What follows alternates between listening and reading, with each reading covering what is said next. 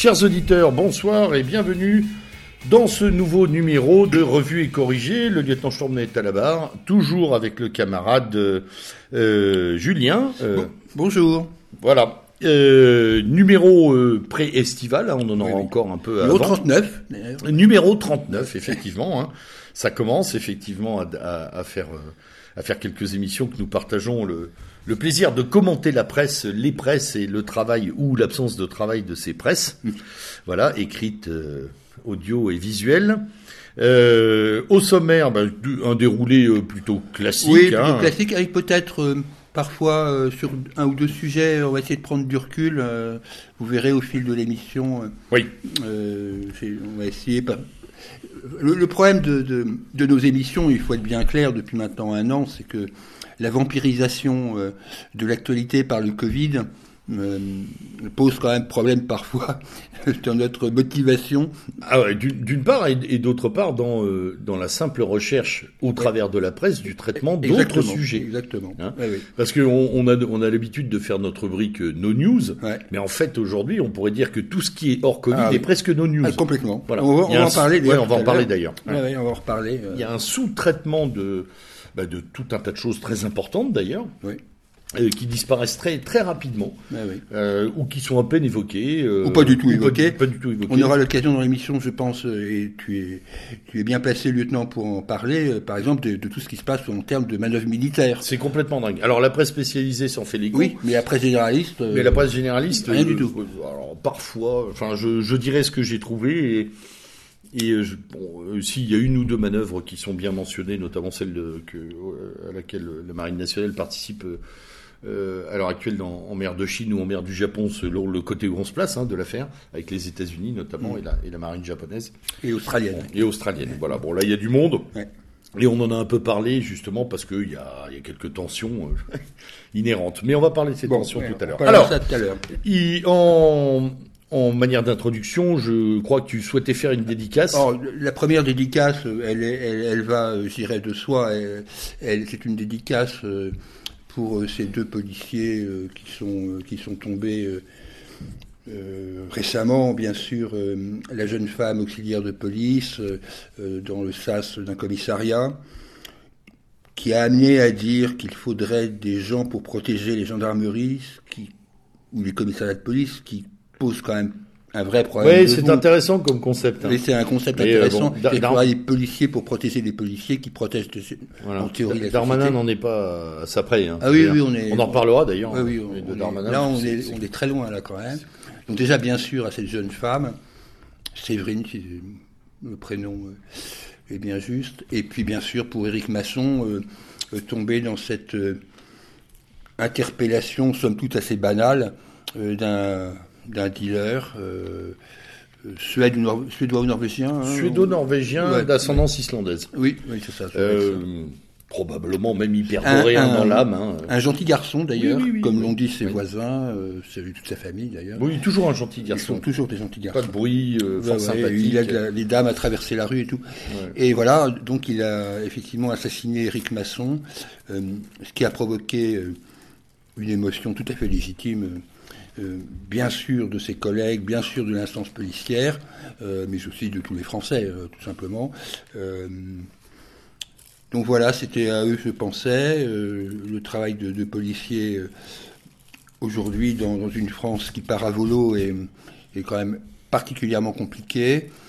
au moment où nous enregistrons, demain par exemple, il y a une manifestation devant l'Assemblée nationale. Oui où le ministre de l'Intérieur a l'audace de vouloir participer. Alors peut-être serais-je démenti euh, au moment où vous écouterez cette émission. Peut-être qu'il aura renoncé, peut-être qu'il sera conspué, non, mais sais rien. Julien, le simple fait d'annoncer, d'annoncer qu'il va se joindre aux forces de l'ordre pour manifester devant l'Assemblée nationale. Oui, donc pour manifester contre sa politique. En fait. Et contre contre les élus de son propre parti qui sont à l'intérieur du bâtiment, c'est très très fort. Très, sais pas ce que fait ce gars le matin devant sa glace, mais il doit se louper assez régulièrement. Hein. Ah Ou alors il est pas assez grand pour aller jusqu'à la glace. Je sais pas, mais mais c'était c'est là on en arrive. Euh, on parlait tout à l'heure de alors, je suis pas décliniste, hein, mais on parlait quand même d'un effondrement d'un certain nombre de facteurs juste avant l'émission.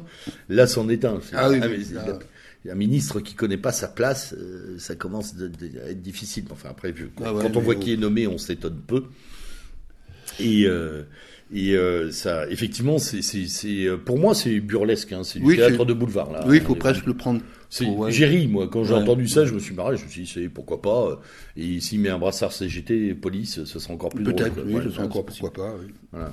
Il manquerait plus que les, les Black Blocs viennent le voir. Donc voilà, donc euh, au drame, ils ajoutent euh, le ridicule. c'est vraiment une constante de ce gouvernement depuis maintenant un petit moment, un trop long moment. Mm. Alors, avant de, de continuer et de passer euh, aux médias euh, à proprement parler, et l'actualité toute récente euh, m'a donné encore un, un élément supplémentaire, je, voudrais, je voudrais avoir des, des remerciements. C'est autre chose que des dédicaces, c'est plutôt des remerciements à des gens qui viennent pas forcément de notre camp, oui. mais qui, dans cette période euh, parfois, elle aussi burlesque euh, euh, de la crise covidienne, ont apporté, ont apporté du, talent, de la fraîcheur, de l'intelligence, voilà. Donc je pense à des gens très très différents. Je pense par exemple à Martine Vonner. Ma- Martine Vonner est une députée LRM au départ du, du, du, Haut- du Haut-Rhin ou du Bas-Rhin. C'est une psychiatre. Euh, vous en avez certainement entendu, euh, parler.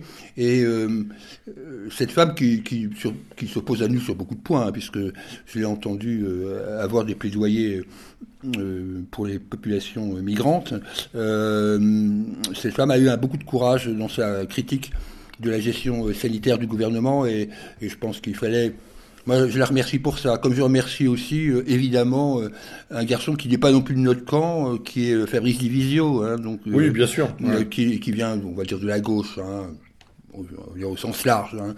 C'est pas un intégriste de gauche, mais enfin bon, il vient plutôt de ce camp-là, et qui, qui a quand même et est toujours d'ailleurs en pointe sur la gestion de la crise avec des arguments juridiques qui sont quand même tout à fait audibles, hein, c'est le moins qu'on puisse dire. Dans un même registre, le professeur, euh, enfin le docteur Louis Fouché, hein, Mhm. qui lui vient de la gauche radicale pour le coup, euh, mais qui est capable euh, de s'entendre, comme Divisio d'ailleurs, avec un, un Florian Philippot qui est, qui est en pointe euh, sur le sujet pour le camp, on va dire pour la mouvance nationale. Et je suis obligé, bien obligé de reconnaître que Florian Philippot, quels que puissent être les torts qu'on ait pu lui trouver à tel ou tel moment ou, ou à telle ou telle période, a été dans ce, dans ce combat de, pendant ces 27, 28 semaines euh, où il a euh, mené la garde devant le ministère de la Santé, euh, un peu seul au départ, beaucoup moins seul visiblement aujourd'hui si j'en crois les images que je vois sur les réseaux sociaux. Donc voilà, c'était... Je voulais remercier ces gens-là, comme je remercie aussi un. Oh, puis il y en a plein d'autres encore. oui, je, je pense aussi au professeur Perron, évidemment, ou on va en reparler après, euh, Madame Orion Code. Enfin, il y, a- il y a quand même, et j'oublie bien sûr, j'oublie pas bien sûr le professeur Raoult, mais ça, bon, ça, ça fait longtemps que ça dure.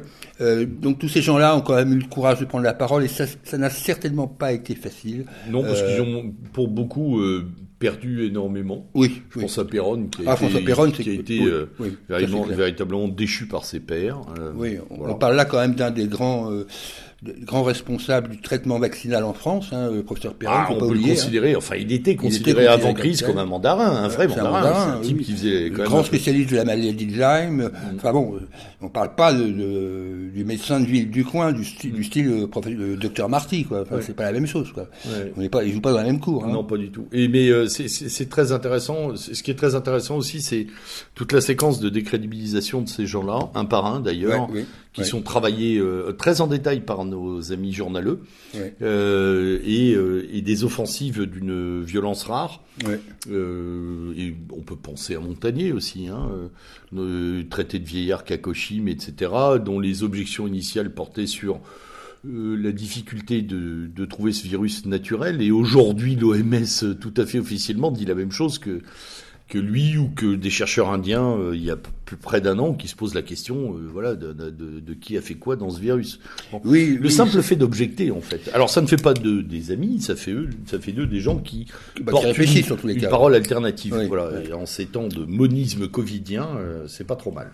Et c'est sûr que euh, euh, ce qui est impressionnant, c'est de voir com- combien de fake news sont devenus des, des news tout à fait acceptables. Mmh, mmh.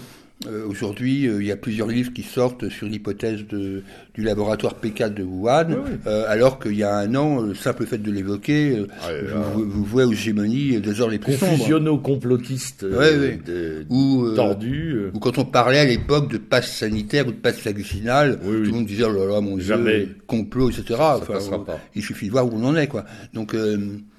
il y a, je, je, comme je l'ai mentionné, je le dis à nos auditeurs, il y a une étude indienne le chercheur indien qui date du 31 janvier 2020, que ces gens ont dû retirer euh, sous la pression d'ailleurs de l'OMS et d'officines euh, euh, plus ou moins alliées à l'échelon planétaire et qui circule de nouveau, qu'on peut retrouver, qui est un document tout à fait officiel, un PDF très long, pas forcément très intelligible, c'est surtout en langue anglaise, c'est moins facile, mais qui posait, qui levait déjà un certain nombre de, voilà, de, enfin, qui sortait des hypothèses euh, en disant, ben non, il pas, ce virus est anormal, euh, c'est pas, il sort du lot, il y a un truc, il, y a un truc il, a, été travaillé. On les a pris pour des dingues à l'époque. Euh, bon, Alors pour sortir, ils ont le variant indien, les pauvres, ils ont autre chose à faire.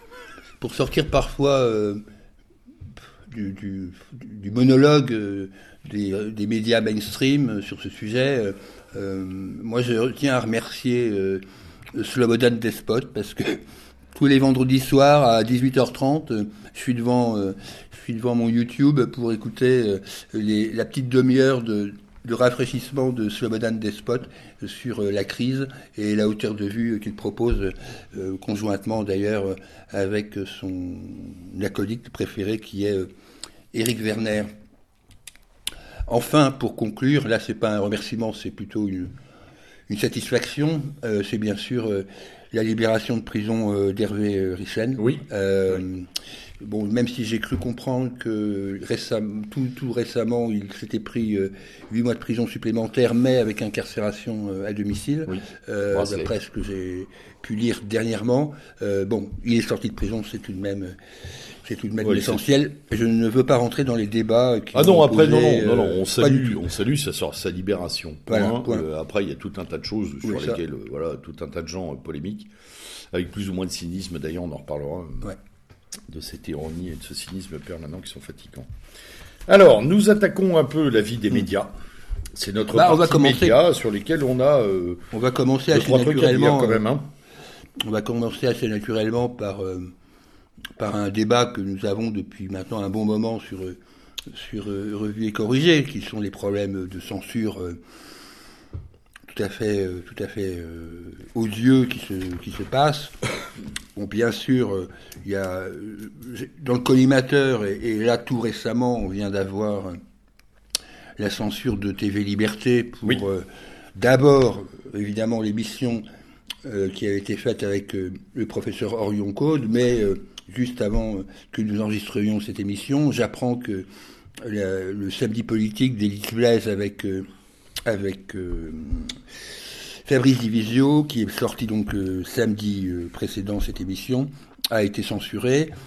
Oui, il y en a plusieurs, il me semble, hein, voilà, plusieurs vidéos. Donc, ça devient, ça devient problématique.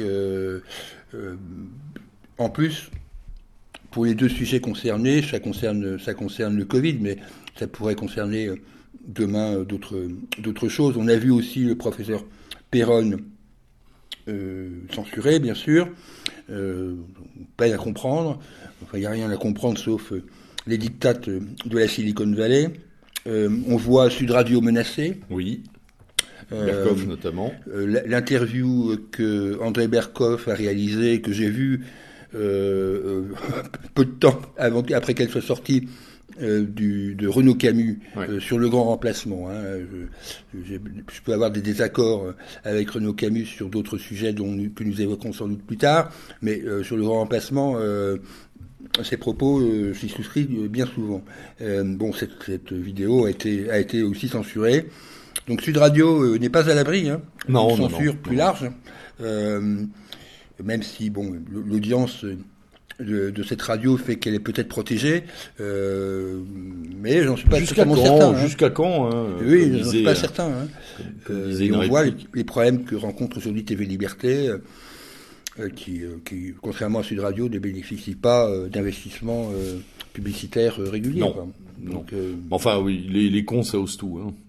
C'est-à-dire qu'un bon, en plus, ils sont pas cons.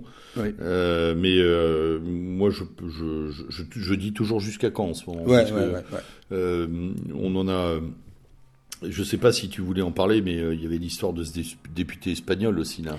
Oui, alors euh, ça, ça c'est assez exceptionnel. c'est hein. sans arrêt. Quoi. Ça c'est exceptionnel. Alors pour l'anecdote, si vous ne l'avez pas vu, euh, donc un député de Vox, mais à la limite peu importe, qui est de Séville, s'est fait censurer de Twitter.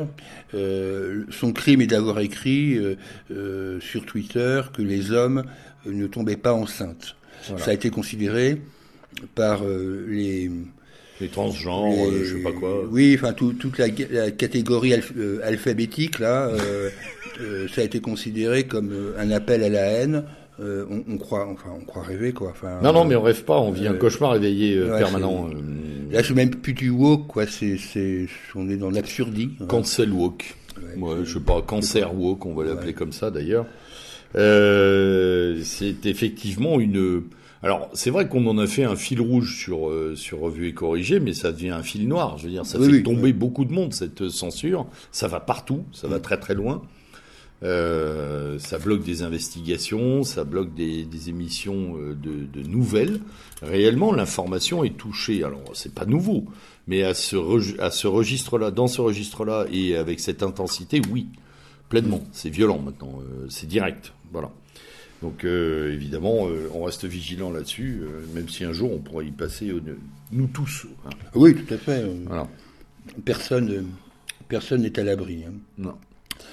alors, petite chose rassurante quand même pour la désintoxication. Dans, mon dans mon compte rendu, je mettais, enfin pour préparer cette émission, je parlais de l'Express, mais le sujet est plus large. Euh, petite satisfaction, c'est quand même l'effondrement des ventes euh, euh, d'un certain nombre de magazines. Oui. je regardais là, donc l'Express est tombé à 173 000 exemplaires. Si vous enlevez tous les abonnements foireux et les oui tous les abonnements entreprises et compagnies et cabinets de médecins ouais, les cabinets de médecins etc à mon avis on est plus proche des, des 100 000 exemplaires que des 173 000 ça, c'est quand même une bonne nouvelle, euh, comme est une bonne nouvelle aussi l'effondrement de, l'observateur, euh, l'Obs maintenant, qui se situe à 204 000 exemplaires. Là aussi, on peut enlever euh, les, cabinets médicaux, les pharmacies et les dentistes. Donc, donc c'est quand même bon, c'est quand même un peu rassurant. dans une période où, où la, la, la concentration des médias devient, devient folle, et ça me permet d'aborder d'aborder le sujet d'actualité qui vient de tomber, euh, qui est donc la fusion euh, d'ici à 18 mois, mais déjà entreprise. Ah bah elle est annoncée de toute façon, donc elle est faite. Hein. De TF1 et d'M6. M6 oui. Alors c'est intéressant parce que... Je crois que ça fait 10 chaînes à eux deux. Hein. Ouais. Ça fait 10 chaînes de, 10 chaînes de télé. Alors peut-être Peut-être seront-ils obligés d'en sacrifier quelques-unes. Peut-être. Il y aura des économies d'échelle. Ouais, oui, en plus. Et puis, euh, il risque d'y avoir quand même un petit problème un peu trop violent de, concentration. Et le CSA va peut-être faire semblant d'adégir un petit peu. Mm. Euh, en tous les cas, ça veut dire concrètement que, euh, en ce qui concerne le marché télévisuel, un opérateur unique euh, sera euh, propriétaire de 70% du marché publicitaire euh, télévisuel. Oui. Ça veut dire que les deux structures additionnées, c'est 3 milliards et demi de chiffre d'affaires, mm. dont et la moitié des chaînes en libre accès. Pratiquement. Mm. Ça fait 10 sur 23, c'est énorme. 22, je crois. Et donc, alors, au niveau du ton, de toute façon, ça ne va pas changer fondamentalement les choses, non. puisque le, ton, le ton pratiqué sur M6 et sur TF1 franchement, est quasiment du copier-coller. Enfin, euh, il y a très très peu de, de digression, mais il faut retenir que c'était quand même les numéros 1 et numéro 2 de, de, des télévisions privées, tout simplement. Euh, la bonne nouvelle, c'est que Xavier Niel n'est pas rentré dans le truc, parce que je vous rappelle que c'était l'une des hypothèses qui était évoquée. Euh, Bolloré, Bolloré, lui non plus, n'est pas rentré dans le, dans le schéma de rachat des M6 ce qui n'est pas surprenant, mais je pense que euh, va pouvoir euh, voir la contrepartie peut-être sur l'autre sujet qui doit nous alerter, nous intéresser, c'est bien évidemment le rachat d'Europe 1. comme nous l'avons déjà dit, à revue et corrigé, le, cette, antenne radio historique du paysage radiophonique français est, euh, est aujourd'hui dans un. C'est même plus un creux de la vague, c'est au fond du puits, puisque la dernière euh, part de marché en audience se situait à 3,9 oui. de part de marché, part d'audience, je crois. Euh, qui est catastrophique. Alors là, on parlait de cauchemar réveillé. Euh, là, on ah n'aurait jamais pensé que ça. Alors, on s'en fiche. Hein, pour nous, c'est pas un cauchemar, hein, mais, mais on n'aurait jamais imaginé des, des, ah effondrements. Tu parlais de l'Express tout à l'heure, rien que les chiffres évoqués. Oui. Voilà. Et européen, à une, une, vitesse folle en plus. Ah, oui, oui. C'est d'une en six mois. Quoi.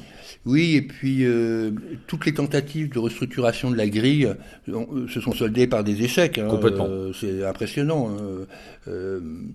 Et donc Europe 1, euh, risque de tomber dans les mains définitives, je dirais, parce qu'elles sont déjà un peu acquises, de, Bolloré. Mmh. Et je dis ça parce que euh, lors d'une assemblée générale des salariés d'Europe, euh, il a été présenté un plan de sauvegarde de l'emploi. Euh, le plan de sauvegarde de l'emploi, comme vous le savez, en France, ça veut dire qu'on licencie. Hein. Oui, oui, oui. Sauvegarde de l'emploi, c'est virer des Ça fait partie des langages totalitaires euh, de la, de on est en plein, alors là, démocratie libérale. Ça. Ouais, ouais, là, on est en plein Orwell. Sauvegarder l'emploi, c'est virer des gens.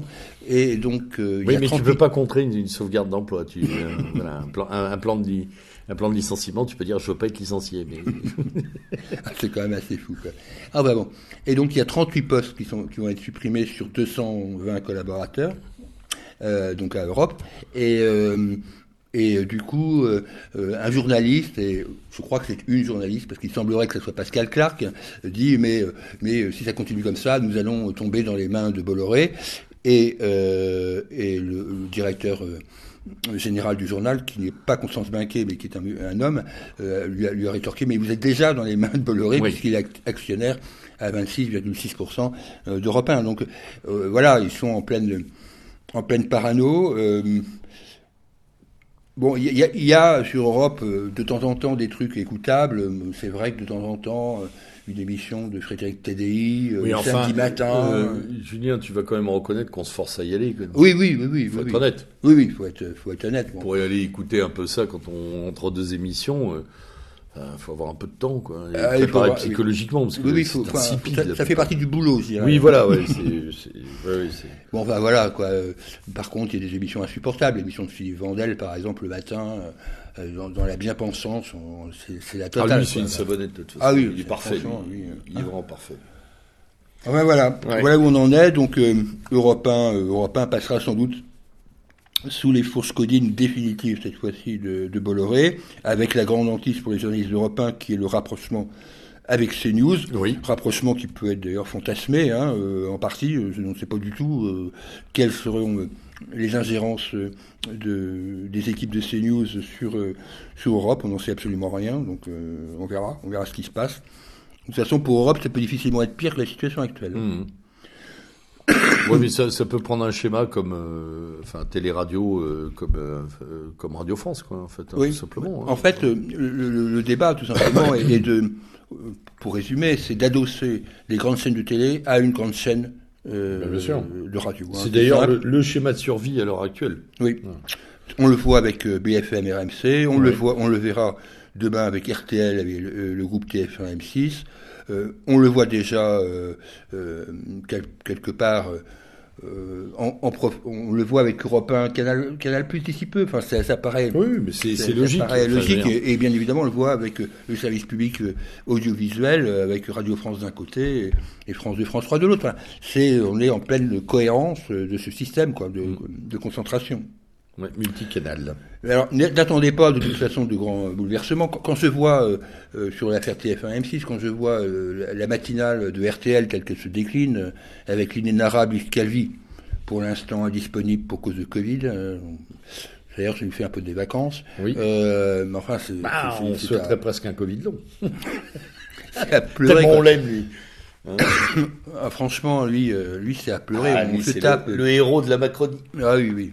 On se tape Alba Ventura avec une fois sur deux un ministre ou un sous-ministre comme interviewé, et quand c'est pas un sous-ministre, c'est Stanislas Guérini ou ne De toute façon, c'est brosse à reluire à chaque fois. brosse à reluire à chaque fois. Et dès que c'est pas brosse à reluire, c'est ça tire à la haine, que ce soit contre Marine, Jordan Bardella ou de l'autre côté contre Jean-Luc Mélenchon. Hein, oui, complètement. Donc sans, sans, oublier leur inénarrable euh, brigade, euh, ce je suis quand même terrible d'appeler ça, ils appellent ça eux-mêmes la brigade euh, de vérification de l'information. C'est vraiment le ministère de la vérité, quoi. Mm. avec Jean-Mathieu Fernin, qui est inaudible au possible et qui, en fait, sous prétexte de dénoncer des fake news, renforce la fake news si, si tel est le cas. Oui, oui, la plupart du temps, c'est ah l'effet produit. Un hein. truc dont on n'avait pas entendu parler, tiens. Ouais, bah, euh, moi, à plusieurs reprises, je me suis dit, tiens, ça, je l'avais pas vu. Merci. merci, de merci du gland. Hein, euh, voilà, je t'écoute pas, mais je te note. Ouais. non, mais c'est extraordinaire. Et euh, ce qui est amusant, c'est de voir dans, euh, finalement le, ce que tu disais tout à l'heure, le, phénomène de bulle qui se crée autour de ces équipes, c'est-à-dire que les gens euh, décollent littéralement, ils sont plus connectés avec rien qui, de, chez nous. je ne suis pas un auditeur, mais je, je, je, crois que France Inter, il paraît que c'est le pompon quand même. Alors oui aussi faut être honnête. Alors moi j'ai décroché de France Inter, hein. je ouais. le mauvais aussi. aussi hein. J'ai jamais vraiment accroché, mais je suis. moi je me forçais, mais là j'y arrive plus du tout. Hein. Je finis sur Radio Classique ou Sud Radio, moi, la plupart du temps. mais bon, c'est voilà quand j'écoute pas les radios dissidentes, bien entendu, et tout, tout, notre environnement qui est bien plus. Euh, enfin, il faut bien se forcer à écouter. Ou même en face, de temps en temps, il y a des choses bien plus intéressantes. Voilà. Euh, ah si, oui, euh, la gestion des faits divers. Tu oui, voilà. Dire un mot parce que ça c'est euh, important. Je voulais, je voulais faire une petite, un, petit truc plus général sur sur les faits divers. vous aurez sans doute remarqué, comme, nous tous, qu'il y a parfois des montées d'adrénaline sur des sujets. je prends par exemple il y a eu une grande montée d'adrénaline sur euh, Jonathan Delval à l'époque. Oui, bien sûr. Euh, bon, il faut dire que le, le petit chose prêtait. Le petit chose. Oui. Le petit chose qui pleurait euh, alors qu'il avait évolué sa femme. on a ça, on a, on a bien sûr, et je vais en reparler après. J'invite nos auditeurs à aller lire le long texte de Marc-Edouard Nabs. Je crois que c'est lui sur ah sur l'affaire Daval. C'est un, monument. Ah si vous avez du temps, ce sera ah pas du temps de perdu. Oui, oui. Je vais regarder, mais je crois que c'est sur son, truc. Euh, oui.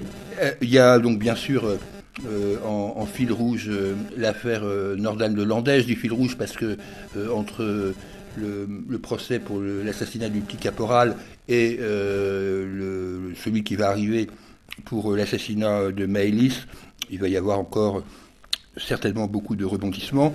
Et la personnalité de son défenseur, euh, bien sûr, nous intéresse, puisque euh, que, que Nordal le, Landais euh, soit défendu par Maître Sekubovic est, un élément en soi déjà mmh. intéressant. Oui, oui, oui, en plus, qui lui a quitté des fonctions pour venir... pour, pour, justement se battre pour, pour Nordal Landais, chacun ses, chacun ses combats. Hein.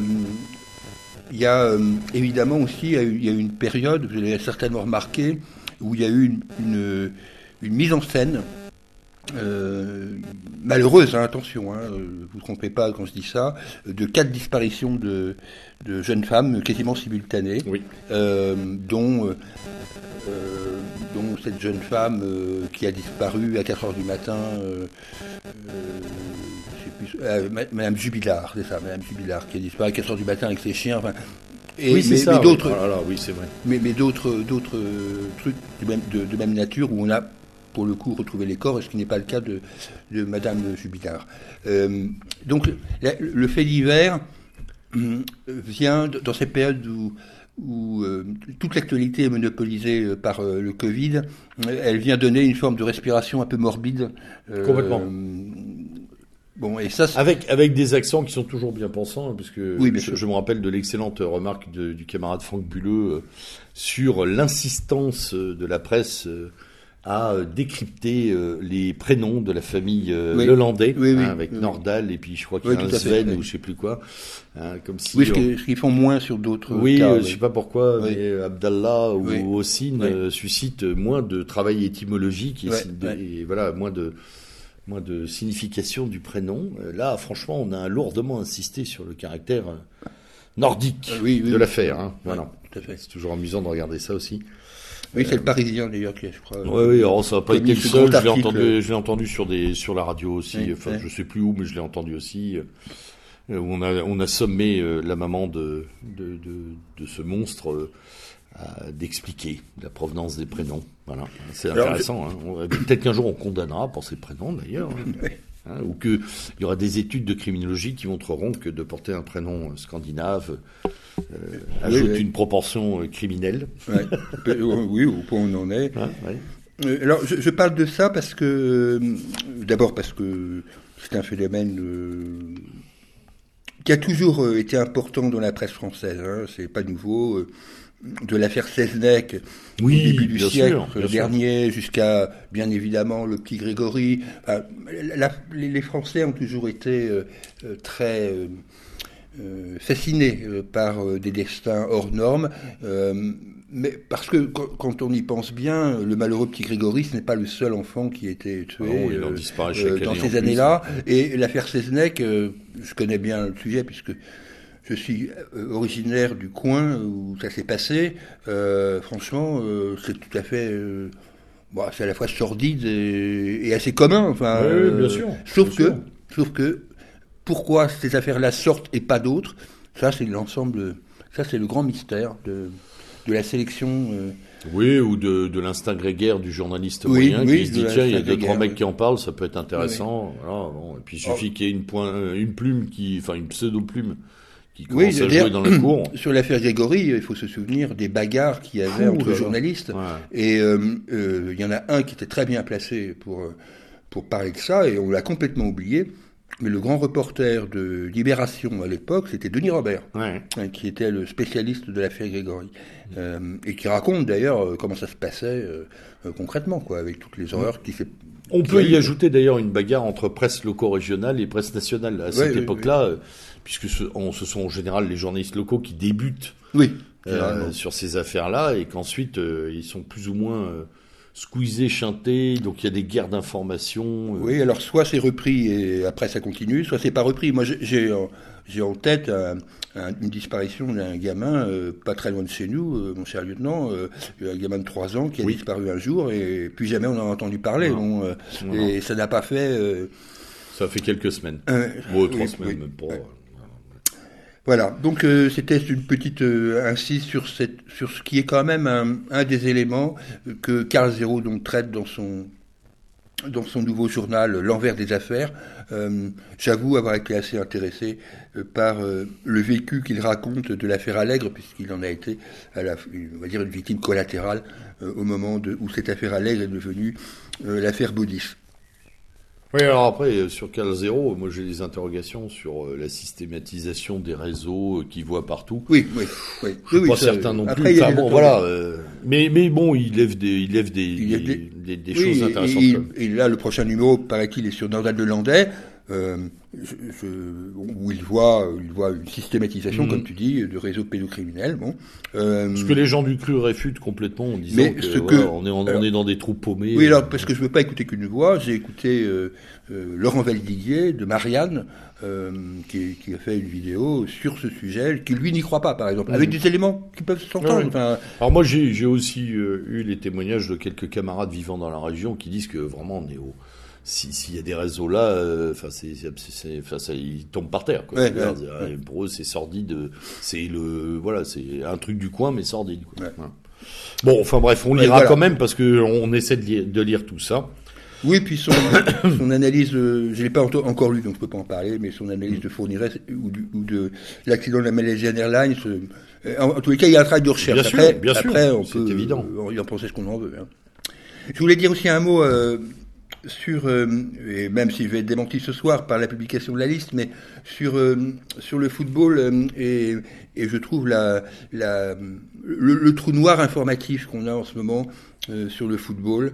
là, je parle pas de jeu, hein, je parle plus au niveau économique. De l'économie, oui, oui, l'environnement économique du nous, foot. Nous sommes au moment où nous, nous sommes mi-mai, un peu plus que, que la mi-mai au moment où nous enregistrons, et au niveau euh, économique, euh, le football professionnel, on ne sait pas du tout, français je parle, on ne sait pas du tout ce qui va devenir. C'est-à-dire qu'il faut savoir que euh, les, pour l'instant, les droits du football euh, ne sont pas euh, attribués pour l'année prochaine. Bien sûr. je rappelle que l'année prochaine, ça commence le 7 août prochain. Et donc, on ne sait toujours pas à qui va diffuser et pour quel montant.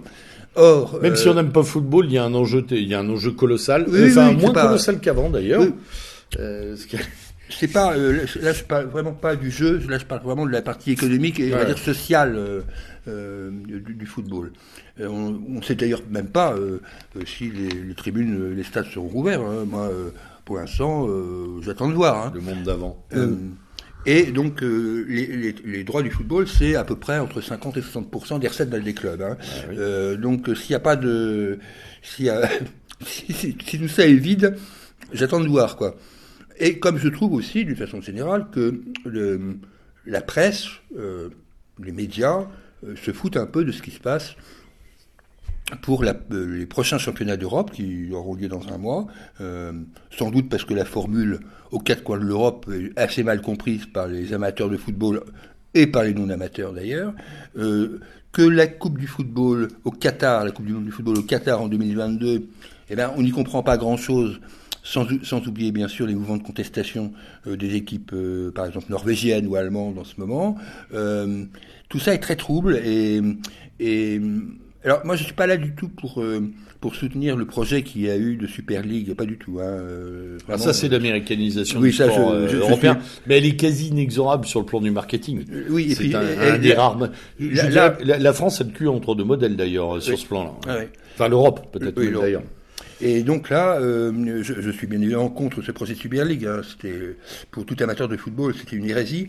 Sauf que la question qui était posée au départ, euh, n'était pas forcément idiote. C'est-à-dire, euh, qu'est-ce qu'il va rester du football dans les années à venir? Euh, Quel est, par rapport aux autres sources de distraction des jeunes en particulier, quel est l'avenir du football? Par rapport à des sports qui ont émergé aussi On parle toujours de de l'e-sport, mais il n'y a pas que l'e-sport. Il y a, il y a le rugby, il y a le hand, il y a plein de trucs hein, qui ont percé entre temps. Sans parler avec une forme d'individualisation de plus en plus aboutie euh, des, euh, des pratiques sportives individuelles, euh, des sports qui ne sont pas des sports d'équipe et qui ont eux aussi course à pied, vélo, marche, musculation, etc., qui génèrent une économie, escalade, oui, qui génère une économie qui est qui n'est qui est loin d'être maintenant embryonnaire, qui est mm. installé pour certains, euh, et qui sont, qui sont des sports qui correspondent à la, à la nouvelle figuration du sportif, qui est assez individuelle. Mm. Voilà. Et ça, c'est une évolution économique importante que ne traite d'ailleurs, euh, ouais, à part les, par, je crois avoir attrapé un article ou deux euh, dans, sur des sites de foot, mais, mais pas beaucoup. Mm. On n'a pas une culture d'ailleurs d'économie du sport dans notre pays. C'est pas très travaillé sur ce foot. Oui. Déjà, on a une une culture sportive assez, oui, assez, euh, faible. Hein. Euh, enfin voilà, donc euh, c'était mon interrogation par rapport aux médias, c'était que je, trouvais quand même les médias un peu calmes, alors que pour eux, c'est une source indirecte, en tous les cas, de recettes. Le seul truc que j'ai entendu, c'est sur RMC. Oui. C'est normal. C'est normal, c'est leur boulot. C'est leur boulot. Ils consacrent la moitié de leurs émissions journalières à bah, ça. Heureusement qu'ils ont ça d'ailleurs, parce que sinon. Euh, oui, parce qu'entre le Moscato Show et les soirées foot, euh, si, tu, si, on enlève ça, le reste, le reste, c'est taper. Euh, c'est Apolline de Malherbe le matin, c'est-à-dire. Laurent Neumann. c'est un suppositoire à l'amiante. Hein. Et le Chypre, c'est ça. Ouais, le Man, le Chypre, les deux guignols là, qui font semblant de pas être d'accord. Euh... Et qui vont, et qui vont valdinguer, je crois, à la rentrée. Hein. Euh, ouais, c'est caricatural cette émission. De temps en temps, je, je fais un passage pour voir ce qui se dit quand même. C'est, d'une pauvreté à, mm. voilà, à perdre une dent hein, quand même. Euh, effectivement, et moi j'aurais étalé ta, ta réflexion, je l'aurais étendu à, l'ensemble du sport français d'ailleurs, parce que les pertes de recettes euh, pour d'autres sports oh, sont conséquentes aussi. Euh, les problèmes de diffusion euh, ne sont pas réglés non plus. Euh, ça devient difficile dans beaucoup de discipline. Oui, et tu vois, la chute des licences, des, licences sportives était impressionnante en France. Oui, impressionnant. à peu près du même niveau que celle de la natalité d'ailleurs. 20-30%, c'est effrayant. Et d'ailleurs, dans, dans, dans, notre développement, on a c'est tout un symbole. On a oublié une chose qui est pourtant fondamentale, qui sont les Jeux Olympiques de, Tokyo. Ah oui, avec 70% de la population japonaise qui voudrait qu'il ne se déroule pas. voilà. C'est quand même intéressant. C'est-à-dire que ce truc qui était attendu par chaque nation qui avait pu en attraper, euh, en attraper l'organisation, et maintenant, euh, depuis, en fait, c'est depuis, euh, de- depuis Rio, je pense que ça commence à, que l'idée de recevoir des Jeux Olympiques descend. En fait, Ouais. littéralement, et descend. Par manque Le de candidature. Hein. Ouais, le modèle économique, euh, le, le fait que post-JO, les, les, les, les- tout le monde est endetté finalement, Ouais. ça rapporte pas tant que ça, loin de là. Sans parler de la corruption, mais ça c'était au Brésil, c'était impressionnant. Et enfin, euh, les problèmes sanitaires, puisque les Japonais sont extrêmement frileux. euh, la presse s'en est fait l'écho, d'ailleurs, avec un Roland toujours euh, très anti-japonais. Le japonais est raciste, hein, donc Ouais, il est méchant. Mais euh, les Japonais n'ont pas très envie de voir arriver le variant indien, euh, de voir arriver des gens de toute la planète qui vont Ouais. leur refiler tous les variants qu'ils n'ont pas connus. Hein, ce sont des gens qui vivent sur une île, relativement protégée, entre guillemets. Mm. Ils connaissent pas le variant britannique, indien ou je ne sais quoi sud-africain. Ils ont absolument aucune envie de voir réapparaître ça. Surtout qu'a priori, euh, ils ont- ils en ont pas tout à fait terminé avec leur- le virus. hein. Voilà. Ouais. euh, Bon, voilà, c'est une réflexion qu'on va continuer de mener, notamment parce Bon, que c'est une digression un peu différente de d'habitude. non, puis, mais même, c'est un modèle économique dont, dont il faudrait euh, traiter euh, sur le plan journalistique un peu plus densément. Oui, puis qu'il y a des conséquences publicitaires importantes, donc, euh, Bah, évidemment, de- par effet indirect, sur les médias. c'est clair. Alors, international. Allez, international. Bon. Les grandes manœuvres. Hein, c'est moi qui m'y colle, et avec Oui. ton soutien. Bah oui, Donc effectivement, que- ça n'arrête pas. Euh, ça n'arrête pas. Tout le monde est en manœuvre. Euh, aux quatre coins de la planète, enfin pas complètement aux quatre coins, mais pas loin. Euh, les Américains euh, sur terre, sur mer n'arrêtent pas avec l'OTAN euh, en mer de Chine. Les Français suivent hein, sur une partie de- du spectre. Les Russes également, qui font des manœuvres assez régulières. alors, à des endroits, tous tous font des manœuvres à des endroits stratégiques. Les Américains vont dans les pays baltes, les Russes vont aux portes de l'Ukraine euh, ou en mer Noire. Tout le monde se croise, s'observe, se regarde. En mer de Chine ou en mer du Japon, comme vous voulez, vous choisissez. Euh, évidemment, on a les flottes américaines et chinoises qui se toisent. On a euh, des frégates britanniques qui, montent en mer Noire à l'heure actuelle, alors qu'il y a une grande manœuvre euh, russe qui se termine. Enfin, euh, il y a, il y a, et puis on peut annoncer, on peut en, parler d'autres. hein. Au mois d'avril, il y a eu un exercice de force spéciale qui s'appelle Black Swan, qui a réuni l'Autriche, la Croatie, la Hongrie, la Slovaquie, la Slovaquie pardon, et la Slovénie. Rien que ça, sous l'égide de l'OTAN. Euh, et puis je crois que en mois de septembre, l'Algérie va participer à un exercice en Ossétie du Nord euh, avec la cinquième armée russe euh, du côté de Vladikavkaz, euh, Kavkaz, pardon, euh, un exercice de mise à niveau avec les forces spéciales russes. Donc on a euh, effectivement là. euh, euh, et là, je ne parle que des manœuvres. Je ne parle pas des conflits larvés ou Oui, ouverts on des. On a euh, euh, depuis euh, la deuxième moitié de, on va dire, de la covidisation du monde, euh, une tension qui est tout à fait palpable, avec des points chauds et véritablement des défilés de mentons et de muscles permanents. Alors, ça a à voir, bien entendu, avec la situation économique. hein, c'est toujours lié. C'est-à-dire que, dans les périodes de tension, il faut, il faut remobiliser par l'intermédiaire de la puissance. Et quand elle est plus économique ou quand elle a été abîmée, il reste le militaire. Ça, c'est sûr, ça a toujours été un atout. Euh, et en plus, ça désigne des ennemis, donc ça concentre les opinions, ça peut faire travailler autrement. Euh, voilà, les gens tournent la tête au lieu de regarder euh, leur porte-monnaie. Ça, c'est une, une chose tout à fait. J'ai oublié les manœuvres maritimes du côté de l'Écosse avec la marine britannique, la France et du monde, les Américains aussi. Il y a plein de manœuvres en ce moment. On resserre les alliances, on joue, euh, on joue les jeux de frottement euh, locaux régionaux. Hein, euh, dans les points, les points tendus. Il y a évi- évidemment une montée à volonté hégémonique de la Chine dans le secteur. Ça, c'est indéniable jusqu'à l'Australie d'ailleurs, hein, avec des menaces plus ou moins directes d'ailleurs de l'État chinois sur l'État australien à propos de l'origine du virus, etc. Des mises, des mises, des mises en garde très lourdes. Et il y a aussi, il y a aussi, à mon sens, euh, euh, le fait que tout le monde veuille essayer de reprendre ses marques en ce que l'on en ce que l'on peut tenter de commencer à imaginer comme étant une sortie de séquence Covid. Ou en tout cas une sortie de première séquence Biden doit s'affirmer. Les, les Chinois sont, eux, brancardés sur l'origine du virus. Ils ont aussi l'intention de démontrer que, en tout cas la volonté de démontrer que personne ne les mettra au piquet. le Japon a peur, hein, tout comme Taïwan d'ailleurs, directement menacé depuis quelques semaines. Le conflit russo-ukrainien n'est pas terminé, loin de là. Les tensions sont toujours là, avec peut-être d'ailleurs des évolutions euh, lourdes. Le conflit euh, arméno-azéri est à deux doigts de redémarrer aussi, avec un jeu trouble d'ailleurs de la Russie et des États-Unis dans ce coin-là, sans parler d'Israël et de la Turquie. La Turquie elle-même continue ses affaires militaires un peu partout, et euh, ça vient de péter dans la bande de Gaza et de manière absolument... Peut-être que Monsieur Mariani pourra servir d'intermédiaire. Ah, il paraît, oui. il paraît, hein, il paraît. Il est très impliqué un peu partout, là. Surtout avec les. en Azerbaïdjan. Donc on a, on a, on a des phénomènes euh, imbriqués qui, à mon sens, sont à la fois des phénomènes de, de demande et de réclamation, de, de, de représentation de la puissance dans un monde dont l'économie est malade. Voilà. Est-ce que ça peut déboucher sur des conflit euh, où bah il y en a déjà un qui a démarré et, pas comme d'habitude. Hein. Oui. Parce que euh, et euh, ce n'est pas te faire injure, mon cher Julien, de dire que tu as un petit peu plus de d'ancienneté que moi sur cette planète. Mais moi, je suis né en même temps que le conflit israélo-palestinien et il avait commencé avant moi, même d'ailleurs largement avant moi. Bon, mm. donc.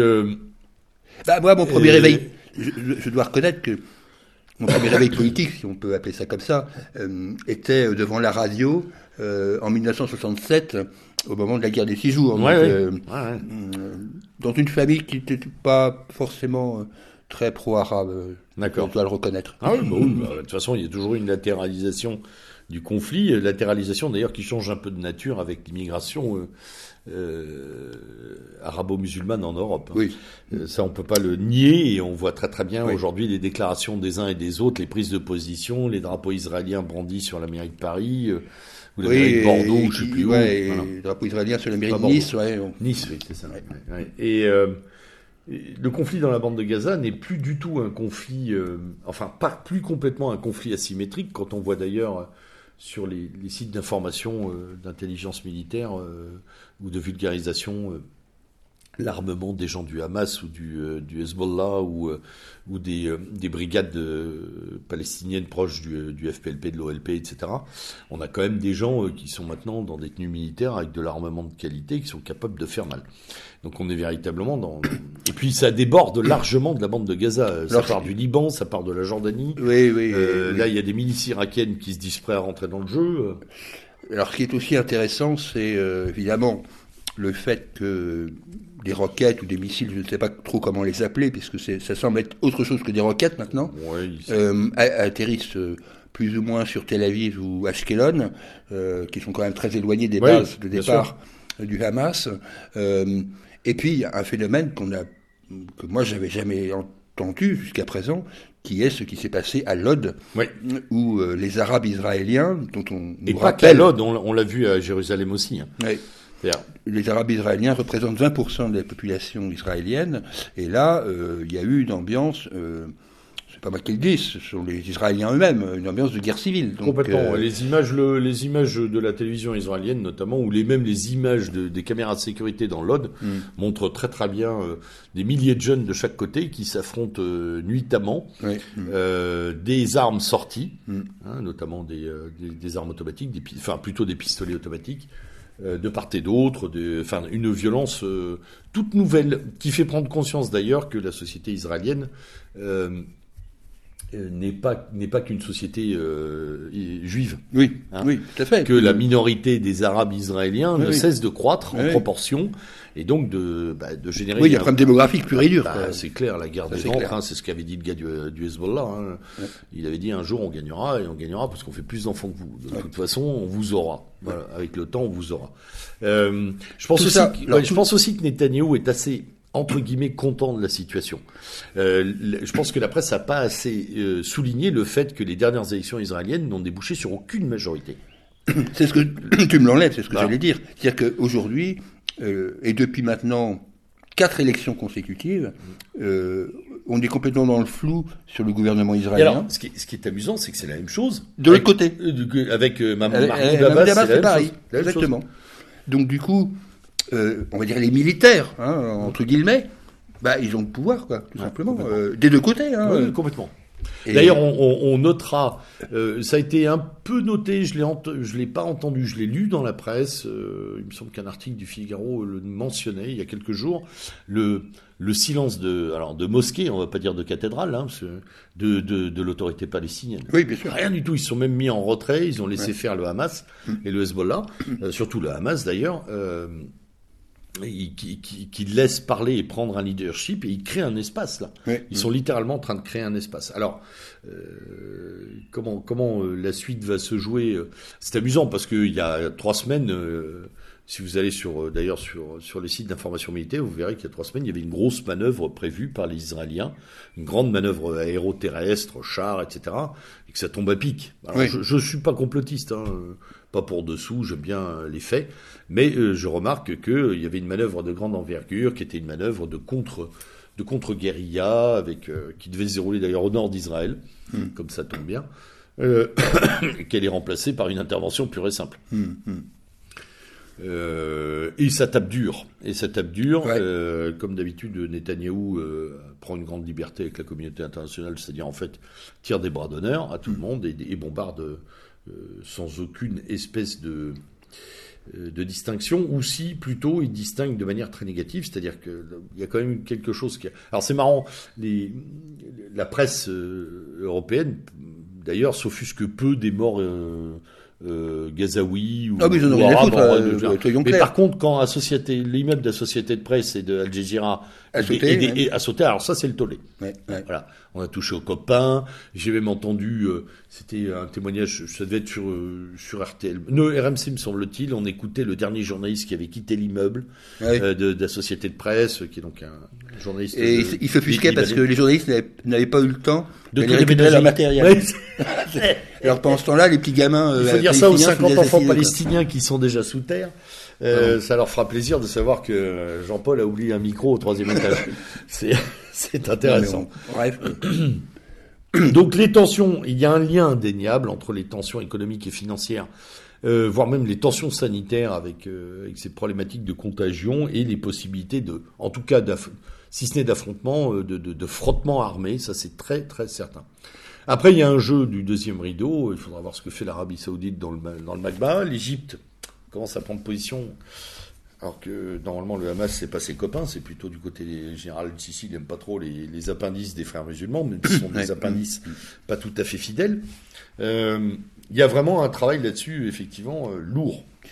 Oui, et, puis et j'aimerais que tu me dises aussi euh, ce que tu en penses, il y, a un il y a une mutation de la société israélienne sur bien des points. On ne voit pas Israël se défendre comme d'habitude. En tout cas, on ne voit pas la population israélienne jouer la même partition qu'il y a 20 ans ou 30 ans. Oui, je crois qu'on a tendance à, à, oublier le désastre militaire de Tsahal au moment du Liban.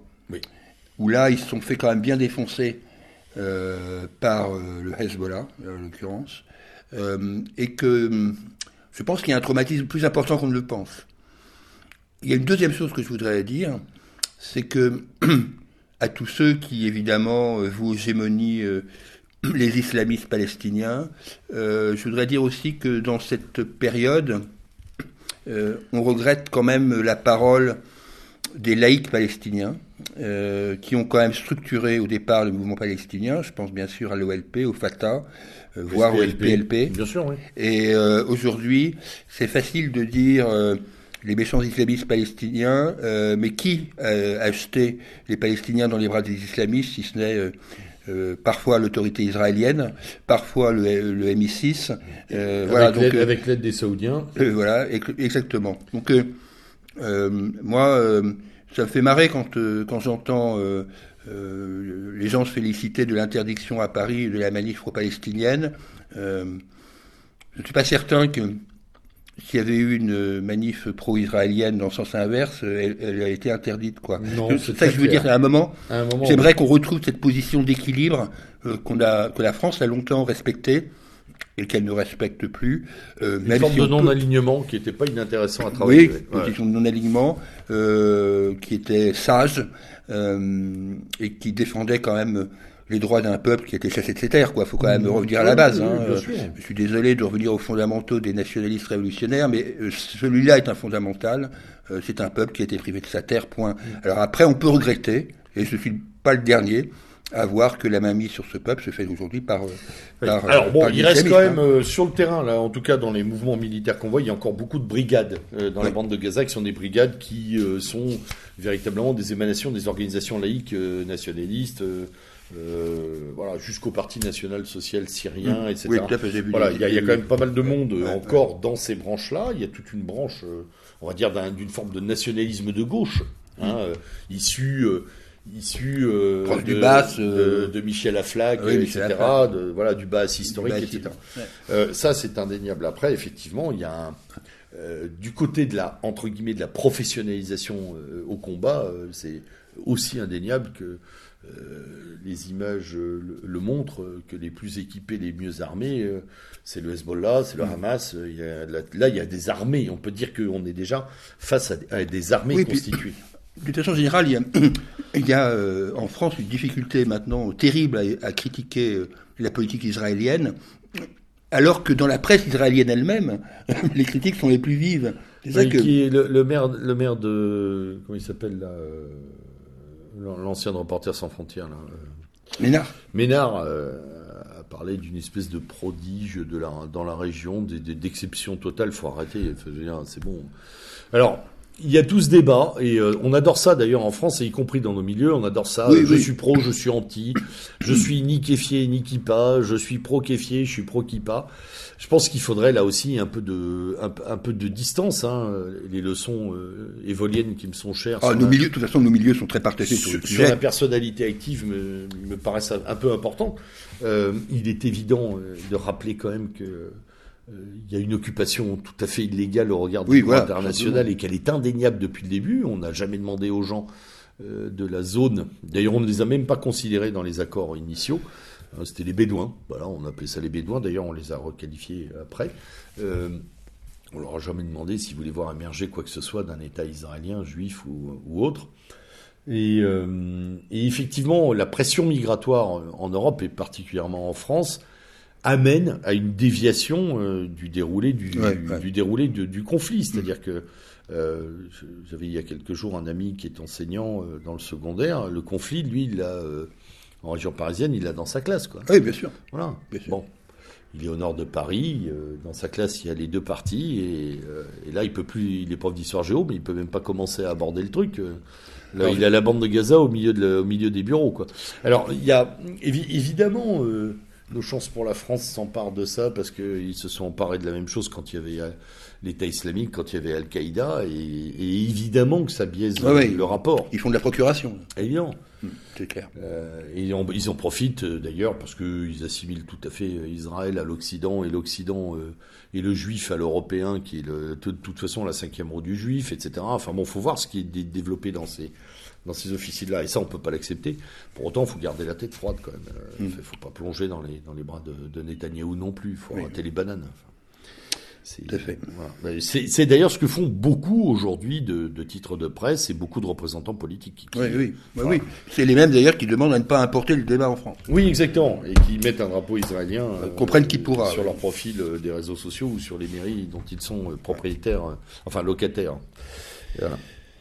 Bon, changeons de sujet. Un oui, petit mot. On, revient sur nos, on revient sur nos contrées. Oui, sur nos contrées. Un petit mot sur la Grande-Bretagne. L'île d'en face maintenant. On a échappé au conflit entre pêcheurs. Ah bah, il y a eu quand même des grandes manœuvres. Ah les pêcheurs normands et bretons sont, sont passés à l'abordage euh, à Jersey. À Jersey. C'était impressionnant ça.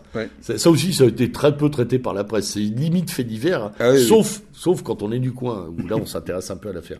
Ce qui est pas, ce qui est pas, oui, ce qui est pas totalement anodin, il hein, faut le dire, parce que c'est quand même la survie de la, pêche euh, française. Quoi. Oui. Enfin, de, la pêche de la Manche et de l'Atlantique, enfin une partie de l'Atlantique. En tous les cas, du côté de la côte d'Opale, euh, c'est très très dur pour les pêcheurs brûlés, ça c'est sûr. Mm.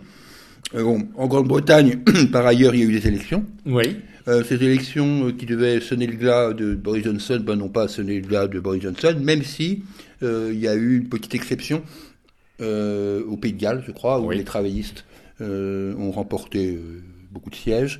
Euh, mais euh, en Écosse, euh, Alors, travaillistes qui flirtent avec les autonomistes gallois. Ouais. C'est peut-être pour ça aussi. peut-être. Moi, j'y vois un indicateur. hein. Ouais, je pense ouais, qu'il y a, y un petit côté où les Gallois se disent, oh, Ouah, les Écossais, euh, euh, ah, ça bouge. Oui, c'est une un peu. nouveauté. Alors que les Gallois ont toujours été très sages.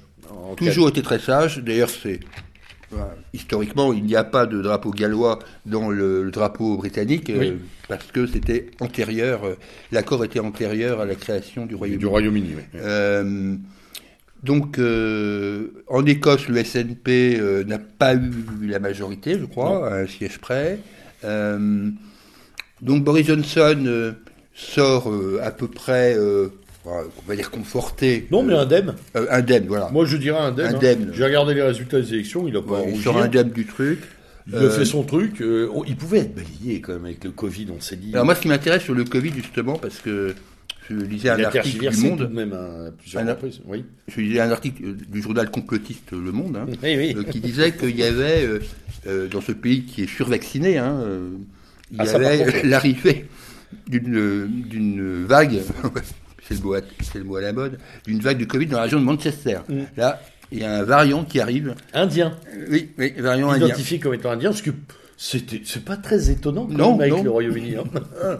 Ils ont, il paraît, ils ont quelques Il Indiens et Pakistanais. Indo-pakistanais. allez. Oui, oui, on sait pas trop, mais euh, Voilà, donc euh, comme Dès quoi le, vaccin, y, y- y compris AstraZeneca, qui, est- qui devrait être bien briefé par, pour le coup, bah, ça marche pas très bien du non, ça a l'air de pas marcher du tout. Il Ouais. a l'air d'être 50% plus actif. euh, il passe au travers, comme le variant brésilien d'ailleurs. Bon, ne critiquons pas trop, nous allons être censurés. Oui, c'est vrai, c'est vrai. Mais il paraît que le variant brésilien se fout des vaccins. Oui, il, il s'en tape le coquillard, lui. Il hein. Si c'est pareil, c'est Brésil. Voilà. Et puis, Ouais. je suis au regret de constater que depuis quelque temps, plus personne ne parle du variant breton, et je trouve ça très très Mmh. injuste. Euh, bon. Oui, je sais que tu y tenais. ce Ah, j'y tiens beaucoup. Tout comme je m'offusque qu'il n'y ait pas eu de variant normand. Ah bah, ça, euh, nous avons eu le variant anglais, nous. Hein, Ça, écoute, hein, c'est la supériorité. J'ai- J'ai euh, moi-même, euh, euh, subi le variant anglais pendant quelques jours au mois de mars. Je vous rassure, chers auditeurs, ça n'a pas abattu la bête. Non. Voilà. Euh, mais bon, c'est une maladie lotrice, ça peut abattre, n'importe- c'est quand même pas n'importe quoi. Dans le registre de la quasi no news, euh, il y a la Colombie. Ah oui, ça, oui, ça j'aime bien. Oui. Mais Oui. alors, il n'y a pas qu'elle. Hein. Je vais en citer deux ou trois. Il y a les Philippines aussi, euh, Ah oui. dont personne ne parle et pourtant Oui. il y a une, une impanice d'Al-Qaïda qui fout dessous tout le temps. Euh, la Colombie qui est en proie à des émeutes, euh, avec, avec des, des morts réguliers dans les manifestations. En particulier, il y a une jeune femme qui a été, je crois, de 17 ans, qui a été, on va dire, quasiment violée par les militaires, et du coup, ça a provoqué d'autres émeutes qui ont entraîné d'autres morts, et en Et plus, d'autres la jeune violences, fille s'est suicidée après. Oui, oui. Et là, c'était du délire. Mais là, là, ça a explosé. Ça a explosé. littéralement. Bon, la Colombie. Enfin, c'est Voilà. pareil. euh, c'est des zones qui se déstabilisent euh, morceau par morceau sur fond de Covid et de crise économique d'ailleurs. Oui, hein, puis sur- même, euh, et quand on pense à la Colombie, on pense aussi à- sur fond de drogue, quelque Mmh. part. Il y a, parce que bon, Oui, parce que ça s'est pas arrêté à Escobar. faut oui, arrêter. ça s'est pas arrêté. Voilà. Hein, ça continue. Alors, un grand, grand, grand regret, c'est euh, l'absence euh, de couverture des États-Unis par euh, nos amis les télés, les radios. Oh, que c'est dingue. Depuis qu'à Biden, la- Depuis qu'à Biden, la- l'information s'est arrêtée. Pourquoi Parce qu'on est revenu aux vrais États-Unis. les vrais Voilà. États-Unis. Ouais. Et donc, euh, voilà. J'aimerais qu'on dise deux mots. Alors j'ai entendu quand même quelques.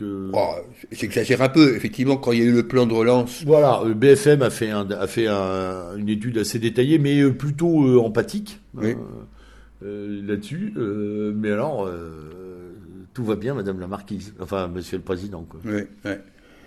Donc voilà, six mois après, euh, on a même moins d'articles sur Kamala Harris, euh, qui est Oui, qui pourtant posait Qui pourtant, un certain nombre de problèmes quand même. euh. Non, il n'y a plus rien. et plus rien. Euh, alors c'est sûr qu'on parle Alors, beaucoup moins aussi des frontières mexicaines, hein, ça c'est sûr, beaucoup moins.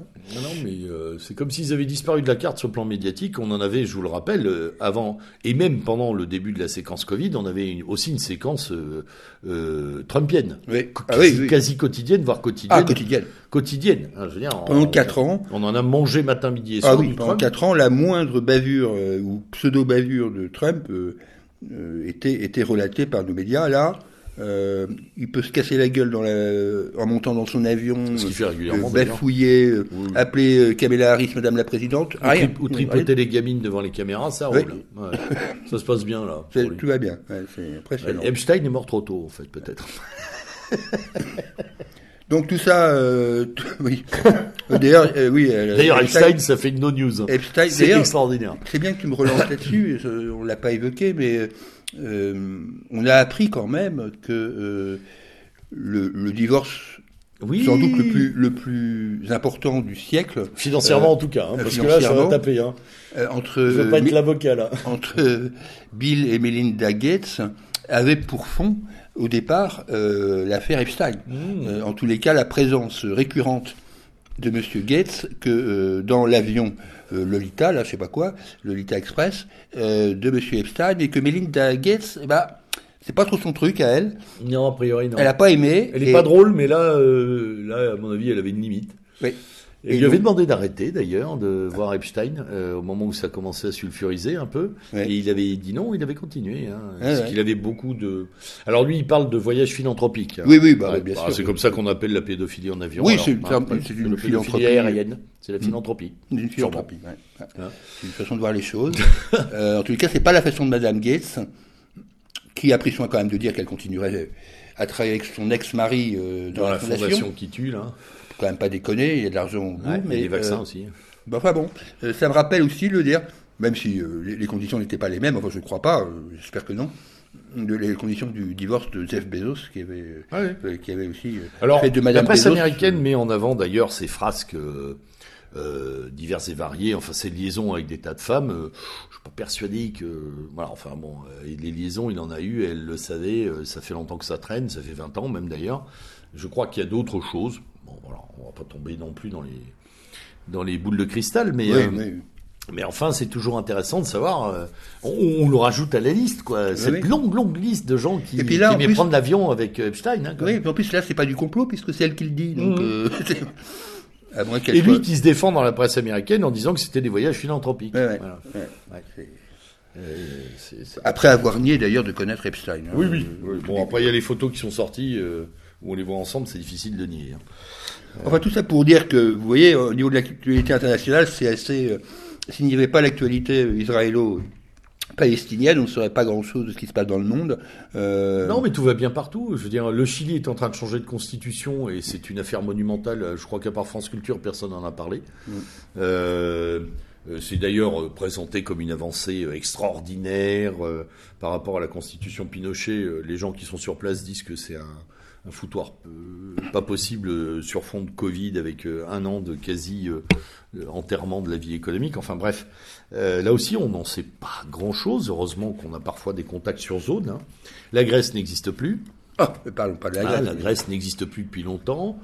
On s'intéresse pas trop à l'Italie, alors, alors que l'Italie devrait être un objet d'inquiétude et, et d'étude, notamment avec la montée de divers mouvements. Que voilà, politiquement, c'est en train de bouger aussi. Ah bah, en tous les cas, la montée en puissance euh, de Fratelli d'Italia, Ouais. de Giorgia Meloni en particulier, est impressionnante. Hein. Elle est au même niveau que Elle est au niveau de, de la Ligue. hein. de la Ligue. Aujourd'hui, elle est au niveau de la Ligue. Ce qui n'est pas anodin du tout. Et puis, euh, et puis, il y a toujours des migrations. hein, c'est toujours Et ça. puis oui. Et, puis puisque, oui. puisque nos amis immigrés, rebaptisés migrants, euh, Et d'ailleurs, en particulier avec une arrivée récente de 1500 migrants sur les côtes italiennes. Ouais. euh, Oui, et puis une autre euh, qui date de ce matin à Ceuta et Melilla, Ah oui, les, oui, oui. enclaves espagnoles, euh, qui sont des arrivées massives à plus de 1000 personnes Oui. aussi. J'ai même lu 2500 et il semblerait que les autorités espagnoles aient refoulé tout ça. Mais après, euh, on va voir. On va voir ce que ça va donner réellement. Par contre, on peut effectivement euh, se poser la question euh, de, de ces vagues qui n'ont pas, qui ne se sont pratiquement pas taries, avec le, la reprise en Europe d'un discours sur le vieillissement des populations, Oui. sur la nécessité d'importer de nouveaux immigrés. Pour finalement quoi payer les retraites des vieux. Hein, c'est ce que dit monsieur le, collaborateur là, François Bérou. Oui, ouais, mais j'ai entendu Neumann aussi oui, en parler en disant que c'était nécessaire. Et, euh, et euh, chose que l'on comprendra d'ailleurs d'autant moins, puisqu'on sait que beaucoup de métiers s'automatisent et que euh, on, a, on, a, déjà des millions de chômeurs, je crois. On en a pris un million deux cent mille depuis le début du Covid qui semble-t-il, ça fait, on est à presque 25 millions de chômeurs en Europe déjà, hein, semble-t-il, n'ont pas l'air d'inquiéter les gens, puisqu'il faut amener des gens pour remplacer les chômeurs, je pense. Mmh. Voilà. Bah là aussi, ça paraît tout à fait intéressant. Là aussi, absence complète de débat.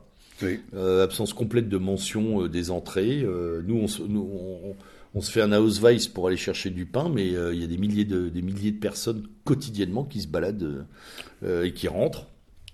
la Grèce, d'ailleurs, en pâtit toujours. Lampedusa est toujours plein. Enfin voilà, il faut pas l'oublier tout de même. Et Lesbos, n'en parlons pas. Oui, n'en parlons pas. C'est catastrophique et ça n'intéresse plus personne d'ailleurs. Là-dessus, il y a aussi une chape de plomb journalistique qui est très forte. On a du mal à trouver des infos, sauf si on se balade plutôt dans les pays d'Europe centrale, mais je lis pas toutes les langues du coin. Il y a des éditions en anglais qui font état justement de, mesures, notamment une. Bon, puis une interview d'Orban il n'y a pas longtemps aussi qui repart là-dessus. On va aller voir sur le Visegrad Post. Ouais, c'est ça, Visegrad Post. Là, on a quelques infos, heureusement, euh, parce que sinon on pleure. Hein. Alors passons à la France parce que oui. parce que chez nous, euh, euh, bah. dans le Covidistan. Euh, français, il se passe quand même deux, trois trucs. Ah, ce qui est impressionnant quand même, quand on prend un peu de, recul, c'est la complète déliquescence de nos élites. Alors, je sais bien. Alors, on peut même plus appeler élite, faut arrêter là. On n'est même pas dans l'élite. Hein. Oui, enfin, de nos élites, c'est un, terme usurpé en l'occurrence. enfin, c'est quand même particulièrement catastrophique. Enfin, il suffit d'écouter ou Darmanin, ou euh, le petit Roquet, la Gabrielle Attal, ou, euh, ou son mari, euh, enfin sa femme, enfin on ne sait plus. oui, le mari de Séjourné. Enfin, oui, qui est Séjourné, qui est devenu d'ailleurs récemment, il y a 24 ou 48 heures, un des conseillers les plus rapprochés de Macron. Oui, oui, oui, Séjourné. Ouais, ouais. Je pense qu'il a dû tomber amoureux. Bon, je vais faire gaffe quand même, j'arrête. non, mais il doit y avoir une idylle, un truc, ils se, ils se le sont prêtés, enfin bref. Ah non, mais c'est sûr qu'avec Baume aussi, là. Le, Chiappa, qui, qui n'en rate pas une. Ouais. Je pense qu'elle les cumule magnifiquement. à la limite, elle me fait rire, mais. Euh, et puis les moins drôles, les moins drôles, celles que j'aime pas du tout, là, la bande, la bande des énarques avec euh, la ministre euh, de l'industrie, celle de la défense et Panier Ah, la vache. Ah. Alors ça aussi. C'est du requin. là, c'est du requin de récif. Hein. Là, on a eu, là, on a eu le top. C'est la secrétaire d'État euh, sortie de nulle part, euh, on ne sait même plus trop quoi elle s'occupe, euh, les personnes âgées je sais pas quoi. Olivia Grégoire, qui est donc l'ancienne maîtresse de Manuel Valls, qui qui demande à abattre Marine Le Pen et le Rassemblement national. Enfin, mais enfin, est-ce que qu'elle a conscience de ce qu'elle raconte quoi? C'est quand même impressionnant. Non, mais c'est dans, et je parle même pas de, de l'autre l'autre horreur de Dupont-Moretti. Enfin, c'est on est. Euh, Alors Dupont-Moretti, moi, il me fait beaucoup rire. Il va sur les terres euh, du Nord. Ah, c'est sûr qu'il il risque de revenir avec sa Rolex, donc il va, à mon avis, il va cartonner. il, il, fait du tractage en Rolex, c'est tout à fait. oui, vanir une, panier une Panier alors, ah ouais, alors, elle, alors elle, c'est du lourd. Et j'ai vu sur son pédigré, je pensais à elle parce qu'elle elle, elle, a des déclarations absolument détestables. Elle déteste le peuple, elle déteste, elle déteste, elle sur les gilets jaunes, elle a dit des mots épouvantables. Ah c'est vraiment la morgue de classe. Et cette brave jeune femme fait aussi partie de la French China Foundation. C'est une young leader. Ah, c'est une young leader. Comme Poisson et compagnie. Donc on voit arriver aussi au travers du gouvernement l'autre génération, puisque Macron et Philippe, c'était euh, la French American Foundation, c'est-à-dire les young leaders. Euh, euh, on va dire, pouponnés outre-Atlantique. Là, euh, ce sont des bébés chinois de, comment il s'appelle, notre ami la tortue, là. Quand tu vois des, profils comme Pannier Sachet et Brune Poisson, c'est vrai que c'est tout à fait comparable. Et on voit ce que ça a donné Brune Poisson, quoi. C'est-à-dire que la fille, elle est ministre, députée puis ministre, elle est plus ministre, et du coup, elle part pantoufler chez Accor. Enfin, bien sûr, oui, bien sûr. Mais euh, j'en parlerai tout à l'heure dans mes coups de gueule. Mais Parly, c'est pareil. Enfin, je veux dire, elle a des affaires aux fesses depuis un moment, et puis de toute façon, elle a, elle a bien, elle a bien travaillé des salaires d'aisance et des salaires de complaisance euh, à tous les étages. Dans... Enfin, ces gens ne coulent jamais. Ah non, c'est. Euh, et, euh, et nous offre un spectacle très triste en fait. Ah oui, non, mais c'est Euh, impressionnant. c'est- On peut. On, peut rire de temps en temps avec Darmanin et Chiappa, mais sinon on, on rigole pas trop quand même. Mais non, on rigole pas trop. ouais. On rigole pas trop. C'est, euh, euh, je crois que ces gens-là n'ont pas de problème avec la honte, mais nous on a presque honte pour eux par moment. Hein Euh, Ouais, puis on se dit que parfois il y en avait d'autres avant, on peine à les trouver d'ailleurs, mais enfin de temps en temps qui étaient quand même d'un talent un petit peu supérieur. Quoi. Enfin, ouais, il faut remonter là quand même. Mais je parle de, je parle pas d'idées politiques, là je parle de talent. vois. Oui, on est bien d'accord. Hein, Ouais. Euh, là, c'est c'est quand même effarant, quoi. Soit c'est burlesque, soit c'est froid. Voilà. Soit Ouais. c'est euh, soit c'est le gros monstre froid euh, de l'ingénierie euh, de l'é- de- de l'élite mondiale là. Soit Oui, c'est burlesque. Soit ce Avec sont des- aucune des- autonomie de parole, Ah des éléments de langage euh, impressionnants. C'est robotisé, euh, formaté, standardisé, ce qui fait que euh, dans cette période où des gens auraient besoin de sens et de cohérence, on n'a rien du tout. Oui, et puis, et puis strictement un peu d'authenticité, là. Tu tu Ouais. sens pas d'authenticité. euh, même si c'est la leur, pourquoi pas, mais qui- un peu de vérité, quoi.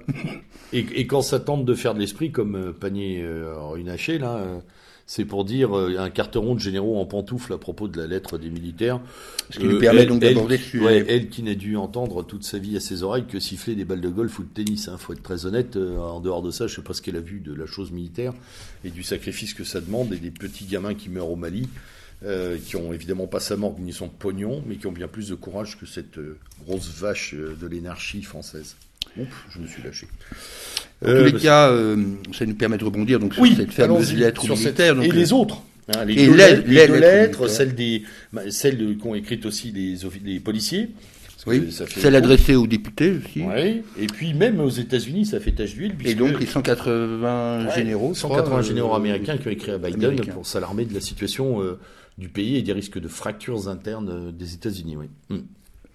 Alors bon, bien sûr, euh, moi je j'ai jamais cru et ne, ne croirais jamais aux vertus putschistes de, de l'armée française. En Non. revanche, Non, ça c'est très clair.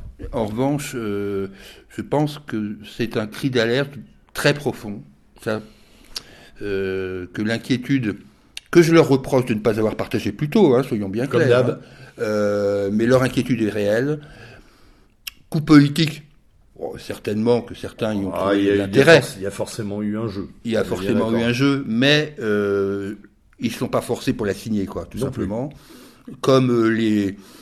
Et en plus, je rappelle au départ que cette euh, tribune, la première en tous les cas, a été publiée dans Place d'Armes, qui est un site réservé aux militaires, Oui, oui. euh, le 13 avril, qui n'a absolument rien à voir évidemment avec le push du 21 avril.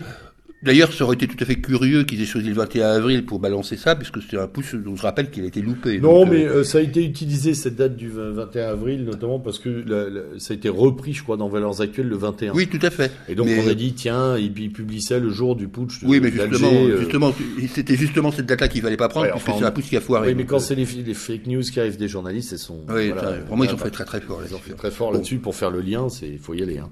Euh, moi, je pense que c'est quand même profond. euh, et, et la deuxième lettre, peut-être plus que la première, d'ailleurs. Bien sûr. ouais. parce que là, on est dans, l'active et on est aussi dans la co-signature des clampins comme nous. Euh, et là, je sens qu'il y a quand même beaucoup de gens qui aujourd'hui se posent réellement des questions compte tenu des événements auxquels nous sommes confrontés. Parce que nous avons parlé au tout début de l'émission de l'hommage rendu aux policiers, mais mais il n'y a pas que ça. Il y a, enfin, on est aujourd'hui dans un schéma où chaque nuit, il y a en France Des incidents majeurs. Des guet-apens. En Euh, plus des, des embuscades. Des embuscades, oui. Enfin, ça prend un tour. à Argenteuil. Voilà, c'est un tour militaire. Ça prend un tour euh, militaire. Ça devient, oui, puis ça devient régulier, quoi. Pour, pour, pour, pour- tous ceux qui ont un peu euh, qui ont un peu touché la chose militaire dans leur vie, c'est organisé comme tel. Enfin, je veux dire, c'est, c'est de la préparation pour moi. hein, on s'entraîne. Euh, alors, c'est pas forcément organisé, mais c'est déjà schématisé euh, à l'échelle d'un quartier, ce qui est pas anodin. Euh, Il y a une cécité, il y a la woke et la cancel culture qui arrivent par-dessus. Il faut pas toucher aux petits chéris et compagnie. Il y, a, il y a que des effets de manche. Il y a des lois en préparation qui ne servent strictement à rien. Comme Oui, rappelait oui. un juriste la semaine dernière, je sais plus qui a, a dit qu'il fallait maintenant incriminer les parents. pour les, les, délits commis par les adolescents. Euh, en mettant les peines de prison ou les amendes pour les parents. Euh, la, loi existe déjà et il y a déjà un article du code pénal qui le spécifie, mais qui n'est pas appliqué. Donc ça ne sont que des effets de manche. Il suffit d'appliquer les lois. Bah, bien sûr, il y en a trop d'ailleurs en France. On n'en applique même pas euh, le dixième correctement. Et effectivement, ces lettres, à mon avis, sont un écho tout à fait intense euh, de quelque chose qui n'est plus de l'ordre du ressenti, hein, parce que vous avez travaillé beaucoup et très longtemps dans la presse avec le ressenti, hein. sentiment, machin, le sentiment euh, d'insécurité. Je pense que l'insécurité d'ailleurs sera un des un des débats majeurs, si ce n'est des élections à venir de la présidentielle, c'est sûr. Euh, que derrière, 60% des Français trouvent la lettre fondée, ce qui quand même pas rien. Voilà. Euh, c'est peut-être trop peu aux yeux de certains ou énormément, euh, voilà, ou trop. Euh. Oui, beaucoup, beaucoup se disent que 38% ne sont pas concernés, ça paraît curieux, quoi. Enfin bon. Ouais. Donc, mais, oui, mais peut-être, mais peut-être que des gens n'ont pas d'avis là-dessus ou que des gens sont mal informés aussi, parce que ce qu'on disait tout à l'heure, et notamment à cause de l'écrasement Covid, les gens ne s'informent plus. Il faut être très honnête. Il y a un dégoût aussi généralisé qui est. Alors moi, je l'observe en tant qu'enseignant dans le supérieur. Mes étudiants n'écoutent plus rien enfin ils en ont marre, mm. euh, euh, et, de ce fait ne vont plus chercher d'autres informations. Euh, ce qui fait qu'ils se contentent de la croûte de surface et mm. répètent les mantras légers quand ils les répètent, ou, alors au contraire les condamnent tous dans un complotisme mal vécu aussi. ce qui fait que, et même pour nous, hein, pour notre petite émission humble de la web radio MZ, on a du mal à trouver une info qualitative en ce moment. Mm. Euh, on entend des, énormités, tu en parlais en tout début, euh, la désinformation dans l'information. J'ai entendu il n'y a pas longtemps que les généraux n'ont pas le droit de s'exprimer. Mais si, je veux dire, à partir du moment où ils sont en retraite, alors certes, ils sont de deuxième section, machin, mais à 75 ou 80 ans, ce sont des citoyens qui ont le droit de s'exprimer. Enfin, je veux dire, c'est pas. Et on, voulait les interdire, etc. Ils passeront en commission, ils n'auront plus le droit de porter d'uniforme, comme déjà plusieurs généraux, je pense général Richouf de Manin, je pense à d'autres généraux comme ça à qui, on a signifié qu'ils ne pouvaient plus porter de tenue militaire à l'extérieur. Bravo, hein, superbe. Surtout quand ce sont des gens qui, euh, qui voilà, dont le costume c'est Prada ou compagnie, voilà, ça fait ça fait brère. Euh, c'est un voilà, c'est une séquence. Euh, je remarque que dans cette séquence, on a un silencieux, c'est le général Villiers. Oui. Gérald de Villiers est, assez silencieux. Oui, tout à fait. Il n'a pas pris euh, part au débat, il ne s'est pas exprimé, ou alors j'ai loupé l'affaire sur, le, sur le fond de la lettre. Oui. Euh, est-ce qu'il se prépare? Est-ce qu'il y aura une candidature Ou est-ce qu'il va se cohérer avec une autre candidature? Ça, c'est une vraie question qui nous permet d'évoquer Éric Zemmour. oui, alors, c'est euh, un sujet sur lequel euh, il y a, lors de la dernière émission, euh, je considérais que Éric Zemmour n'irait pas à l'élection présidentielle. J'en suis moins sûr aujourd'hui, même si je pense qu'il a dans, ce, dans cette séquence beaucoup à perdre. Mmh. beaucoup à perdre parce que c'est un il est, un porte-voix, c'est indéniable, un porte-voix dont on partage ou pas les opinions, mais qui est un porte-voix pertinent sur beaucoup de sujets en tous les cas, pour ce qui me hmm. concerne. Et je pense que sa place sur euh, CNews, sa place dans les colonnes du Figaro, euh, où il est à peu près l'une des seules voix de droite euh, avec Yvan Rioufol, est importante. Il est évident que si Éric Zemmour décidait de, franchir le Rubicon, ce qui est tout à fait possible, ce que je crois aujourd'hui plus possible que ça ne l'était hier, il perdrait de toute façon cette audience-là et rentrerait dans un schéma partisan, quoi qu'il en veuille. Oui, il est euh, aujourd'hui, il est euh, dans ses audiences à 85% d'opinion positive. Il bénéficie, euh, il est évident. Alors quoi qu'on en pense encore une fois, hein, parce qu'on ne peut pas retirer de nos analyses le fait que, ben voilà, il est quand même autorisé d'une certaine manière à parler de choses pour lesquelles nous serions condamnés à peu près au, même titre. Hein. Il y, a des, il y a des niveaux de, voilà, de liberté qui varient. dont il semble être bénéficiaire, même s'il a été embêté hein, à mm. plusieurs reprises. mais c'est vrai que en se plaçant, en devenant l'un des candidats, il deviendra automatiquement quelqu'un qui va être positionné. Et s'il est positionné, il aura des détracteurs. Il perd, il perd un peu sa tribune, un peu. Au-delà des coups qu'il prendra, mais ça, à la limite. Bon, on en parlait, on en parlait tout à l'heure. On en parlait tout à l'heure euh, avant l'émission à propos de Soral. C'est que, Soral, dont les gens de gauche et de droite dans tous les sens lisaient les bouquins, euh, et qui, une fois qu'il est rentré dans l'arène, a été euh, voilà polarisé et a subi un, tas d'attaques, voilà, et puis il a répondu, puis a enchaîné sur autre chose après totalement. Mais effectivement, on peut plus dire après, on pourra difficilement dire après euh, si M. Zemmour rentre, rentre dans la danse, euh, bah, vous revenez sur CNews et vous recommencez comme avant. C'est pas possible. Pas possible. C'est terminé. donc, est-ce qu'il a. Je pense qu'il a pris ça en compte. Je pense qu'il a également euh, de quoi s'appuyer s'il veut y aller. Il y a des bruits depuis des semaines, hein, on le sait, on en entend sur son démarrage de candidature, avec tout un tas de gens qui travaillent sur un arc assez élargi. Euh, comment ça va jouer? J'en sais rien. Je ne sais pas à l'heure actuelle comment ça va jouer par rapport aux autres forces dans le coin. Bon, principalement, on a quoi? On a le RN. oui, bien sûr. Euh, un, bout un bout des Républicains aussi, qui est un peu. Euh, on a vu un sondage récent là. Oui, cette droite qui ne votera jamais pour le RN, mais qui. Mais qui commence à se dire qu'elle pourrait le faire. oui, voilà. Hein, ce qu'on appelle la droite bourgeoise, euh, sans, laquelle d'ailleurs il faut bien préciser, rien ne se fait souvent mm. à droite, euh, et qui commence à, euh, qui commence, alors soit à prendre conscience, soit à s'inquiéter pour son argent, soit à prendre conscience de la situation, ou les deux peut-être, et qui lorgne vers des solutions un peu plus, un peu plus radicales, qui conviendraient d'ailleurs à un certain Zemmour plus que Madame Le Pen. Sans doute, oui. Sans doute.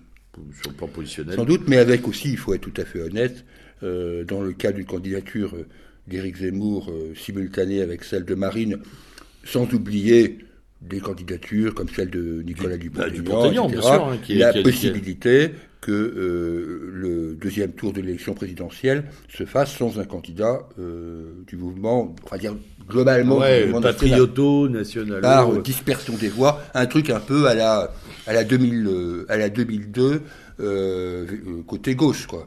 Euh, oui, c'est pas, enfin, faut pas ignorer ah ça. Non, non, faut pas du tout l'ignorer, comme il se. Je pense que ça pèsera aussi dans la décision d'Éric Zemmour de d'assumer ce risque de se faire taxer peut-être demain de Madame Taubira. Euh, oui, ou de, faire le jeu de ce que.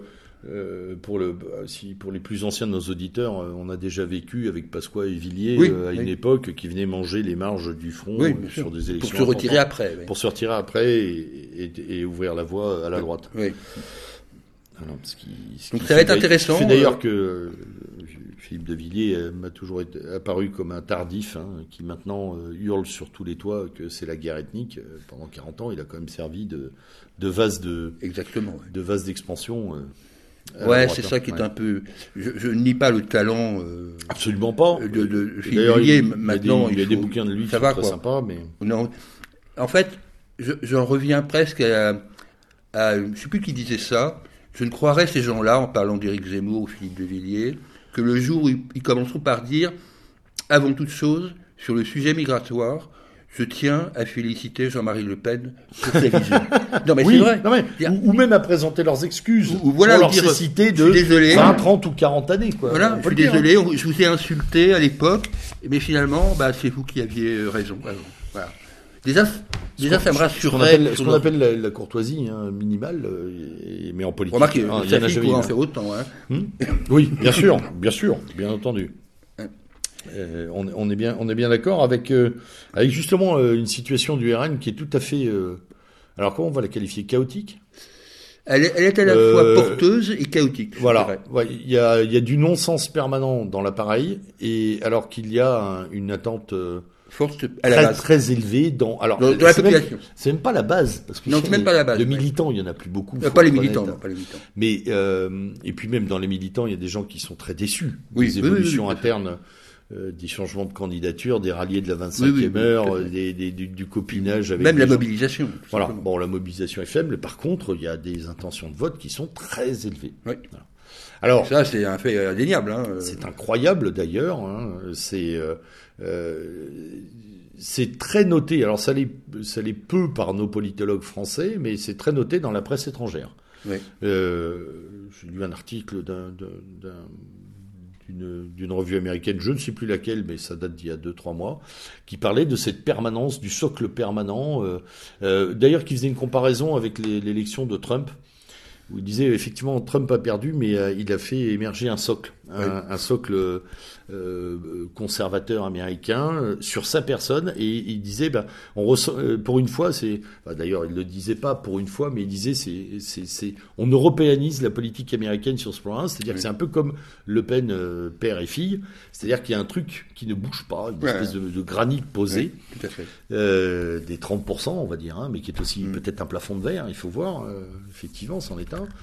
Mais fondamentalement, il y a, voilà, il y a- demain, euh, je le dis souvent à la radio, hein, vous mettez une raquette de tennis dans certains coins en photo euh, et vous collez une affiche avec en dessous RN, elle est élue, hein, la raquette. Ah oui, la raquette est élue. Elle est élue, hein, je voilà. Euh, et d'ailleurs, on le voit dans les mouvements aujourd'hui de, de ralliement, alors pas forcément des grandes pointures, mais quand même euh, des gens, euh, euh, des petits élus locaux, euh, euh, historiquement euh, LR ou UMP ou Oui, oui. RPR à l'époque, qui aujourd'hui euh, sont candidats aux départementales euh, du Rassemblement national, au mépris, c'est vrai, de militants de base qui se sont tapés euh, Chevronné, émérite Ouais, et, et- et, et fidèle. ouais, hein, que fidèles, que euh, qui sont tapés toute la merde pendant, à Nanterre, ils, l'expression, ils mais... savent même plus l'écrire, le mot fidélité. Mais euh, Ouais, euh, voilà. voir euh, des gens, euh, là on apprend qu'en qu'en Normandie, euh, Yves Bonnet, ancien patron de la DST et cinquième de la liste de, de Nicolas Bay. Bon, je- alors je veux pas non plus euh, passer pour quelqu'un qui euh, refuserait euh, des, des, des voix venues d'ailleurs. Ouais, mais, je- on peut se poser la question. mais on peut quand même légitimement s'interroger. Alors Voilà. peut-être pas pour Baudet à 85 balais. Oui, oui déjà. Là, l'affaire est un peu, est Oui. un peu plus ancienne, Mm. mais sur tout un tas de gens qui arrivent. Parce que, est- parce que parce que un socle de 30% ou voire plus à certains endroits, euh, c'est quand même l'idée qu'on peut être élu, qu'on peut avoir un petit bout de, de carrière, un petit bout de célébrité, un petit bout de voilà. Euh, et, euh, et on en vient à, à penser de temps en temps que il vaut mieux arriver euh, dans ce parti, il vaut mieux faire, vaut mieux arriver euh, le plus récemment possible pour avoir une chance, quoi. oui, Voilà, oui, ça devient. C'est la devient prime plus ouais. La prime au rallier. oui, oui. Mm. Avec je disais, des gens- on, on parlait de ça avec le lieutenant juste avant l'émission. Je, je ne confonds pas, par exemple, euh, le ralliement euh, que moi je trouve très intéressant de d'André Cotarac euh, en Rhône-Alpes-Auvergne, euh, venant de la France insoumise, mais qui qui avait une maturation intellectuelle, qui avait discuté. Bah, ça, enfin, ça- ça se fait, ça pour se moi, fait c'est- il sur n'y a pas de l'idée. problème là. Ça se fait sur l'idée. Oui, voilà. fait, de la a- défense de quelque chose. Il, a changé, il a changé de position sur certains Bien sujets, d'accord, mais il, il a, il y a une maturation. Par contre, j'ai du mal à la comprendre sur des gens euh, qui ont servi, par exemple, Georges Frêche ou, euh, ou, ou qui viennent du MoDem, quoi. Enfin, je, je comprends pas. Donc, euh, Alors après, euh, peut-être que dans le microcosme, euh, notamment pour les, les gens qui étaient à la suite de Fresh, on sait que c'était une espèce de baronnie euh, ouais, de, de gauche, mais, un, mais une, une gauche un petit peu, un peu particulière. un peu particulière. Ce Fresh, il avait quand même développé un domaine bizarre de gens qui étaient de gauche, mais qui parlaient comme, qui parlaient hors, hors micro, comme les gens du front, à leurs électeurs, hein, de la même manière. Euh, en disant oui, oui, on est bien d'accord, on sait bien, euh, voilà, on est tout à fait d'accord, etc.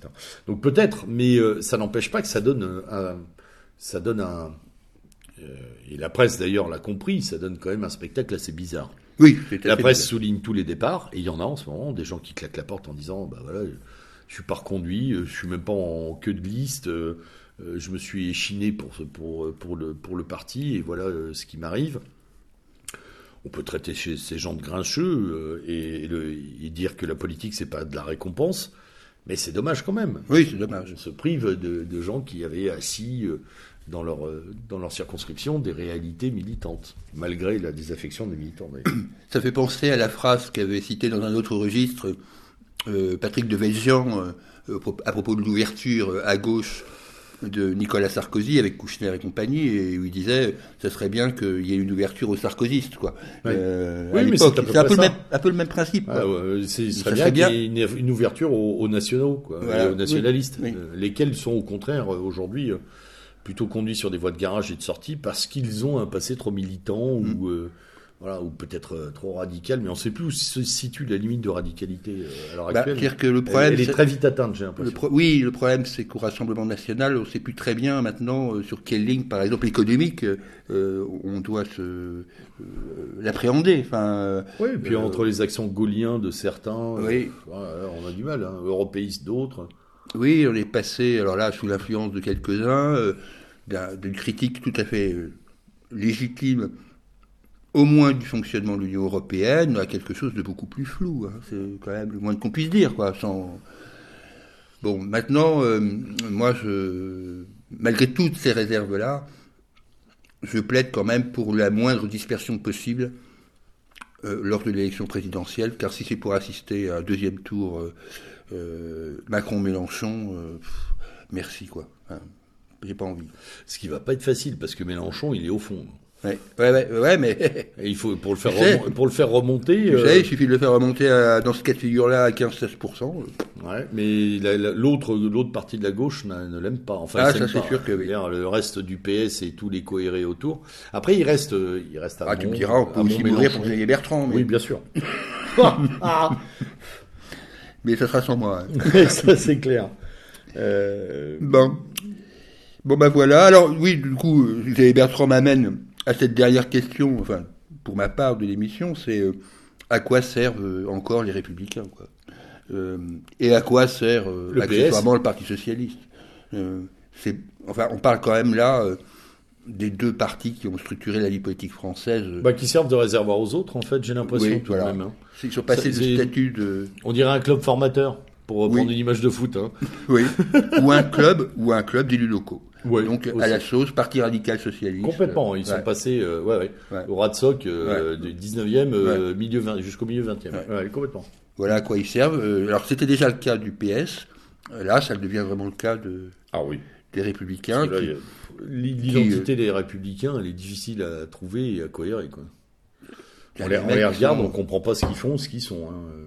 Là, je vois dans, dans mon département, euh, euh, ils ne se présentent pas sous l'étiquette euh, euh, les Républicains, ils se présentent sous l'étiquette majorité départementale, dont le patron du département est lui-même L- LREM. Enfin, c'est Ouais, est- ça. enfin, c'est n'importe quoi, quoi. Et puis il y a l'affaire Comment les gens peuvent suivre Avec l'affaire Muselier, ça embrouille encore Oui, oui, plus oui. les, les- Enfin, il n'y a pas que Muselier d'ailleurs. Il y a d'autres endroits où les, Oui. où les listes sont fusionnées sans faire de Oh, bruit. bah, c'est- c'est certain qu'en ce qui concerne la Normandie, euh, Hervé Morin, au deuxième tour, fusionnera avec, euh, Bien sûr. avec euh, LREM. hein, ça me paraît évident. hein. Ouais. Donc il y a- il y a vraiment euh, une indistinction. Oui. Et puis il reste, euh, bah, il reste, euh, on en a parlé vaguement, mais il reste Mélenchon euh, euh, qui ne représente plus que Mélenchon finalement. euh, on- les troupes. Ah, lui, euh, il se sera sabordé tout seul. Ouais. hein. euh, avec son équipe euh, d'indigénistes et de, et Ah de ouais. wokistes là euh, patentés autour de lui, il a, il a flingué une, une pot- un potentiel qu'il avait. Honnêtement, quand on pense à la dernière présidentielle, je- je- on par définition, je, je- je ne connais pas bien euh, l'état des lieux de cette mouvance, mais euh, personnellement, mais je pense qu'au niveau des militants, ça a dû quand même euh, sévèrement diminuer. Quoi. il y a beaucoup de déçus du mélanchonisme, Ouais, beaucoup de déçus. énormément, Ouais, qui d'ailleurs passent de l'autre côté. Et puis il y a les Verts. Et puis il y a les Verts verts, je qui, pense, se municipal- prendre une gamelle Ouais, les. Verts au municipal avaient fait fort, euh, probablement euh, dans la dans le le, le green bashing de dans la suite du green bashing de Thunberg. Euh, le Covid est passé par là. Oui, et je pense qu'on va passer du greenwashing au green bashing Mhm. euh, aux élections. Mais bon, Oui, tu as raison, c'est plutôt ça. peut-être pas au régional, encore que, Encore que. encore que, euh, mais certainement à la pas. présidentielle. Ça peut être une voie de recours pour une certaine gauche au régional. Mm. Qui, qui veut pas voter à gauche parce qu'elle n'y trouve plus rien, elle va voter pour les pastèques, quoi. Ouais. Euh, Enfin, bon, rouge dedans. Les petites blagues euh, des mairies, euh, Ouais, des passé. mairies lyonnaises, bordelaises, euh, poitevines et autres. Sur pas le, tour, sur le. Tour de France, sur, euh, Ouais. sur les stades illuminés, sur et les arbres de Noël. euh, les Vraiment, arbres on, a, morts. on a vu où se situait le curseur profond de l'écologie politique. euh, Ouais. On est très très loin des préoccupations fondamentales qui, qui devraient être les nôtres sur ce plan-là, ce qui fait d'ailleurs, ce qui me fait d'ailleurs répéter que l'écologie ne doit pas appartenir à un parti politique. hein. C'est pas, c'est vraiment une, une idée transversale euh, qui, à mon avis, n'a rien à faire euh, dans euh, EELV. EELV, ouais. Et voilà, euh, comme, comme ils disent. Qui seront d'ailleurs, à mon avis, D'ailleurs, c'est très, très intéressant. Fort pour se scinder et se rescinder. Euh, je suis très surpris, par exemple, que, à part peut-être Michel Rivasi, euh, il ne se soit pas plus inquiété des, euh, de l'ARN messager dans les vaccins Covid. Oui, c'est très Parce que à partir du moment où tu fais toute ta carrière pour dénoncer les, les, tout ce qui est transgénique, etc., de pas même s'inquiéter du truc. Il doit y avoir une barrière mentale dans le je, Oui, c'est... Je ne comprends pas. Par contre, euh, on sait que la presse n'en parle, n'en parle plus, quoi. Des verts, elle n'en parle pas beaucoup en ce moment. Euh. Non. J'ai regardé, c'est très, très basse, c'est vraiment de la très basse intensité, quoi. On verra bien on verra. Euh, sur ce plan. Alors, on va terminer avec quelques coups de gueule et coups de cœur. Est-ce que tu veux commencer par les coups de cœur ou les coups oh, de moi gueule? non, enfin, j'en ai, j'en ai, franchement, ah, j'en ai quand même. Ah bah voilà. J'en ai, oui, j'ai une, j'ai un coup de cœur pour une émission qui a été faite dans nos milieux, euh, sur la, une web radio, euh, on va dire amie, je oh pense, euh, qui est Zone Libre, d'Alain Charles Doyen, et je le fais sur une émission qui n'est pas politique, je le fais sur une très bonne émission qu'ils ont consacrée, et ça revient au sujet de départ, à Xavier Dupont-Ligonnès. Ils ont consacré à eux deux une heure et demie à, à, donner leurs sentiments, et plus que leurs sentiments, des informations, en tant que qu'amateur, hein, euh, ayant suivi de près l'affaire, euh, euh, de très près, je dirais, parce que moi je l'ai suivi de près, mais eux, eux c'est vraiment très très près. Et ils ont fait une émission très intéressante, dont je vous laisse le soin de découvrir la déduction finale, que j'ai tendance à partager. Voilà, donc en tout cas, ça saluer pour ça, ça s'appelle vraiment du journalisme. Oui, oui, ils ont fait, vraiment un vrai mais pour moi, il y a une ambiance, une vraie ambiance journalistique. Ouais, ouais, tout à fait. Ils ont fait un vrai bon boulot. Euh, D'ailleurs, je, je, me plaignais dans l'émission précédente que euh, Society ait réalisé son coup euh, à l'époque euh, avec son double dossier, euh, en me plaignant que nous ne fassions pas la même chose. Et eh ben, à leur façon, ils ont répondu sur ce même sur ce même dossier.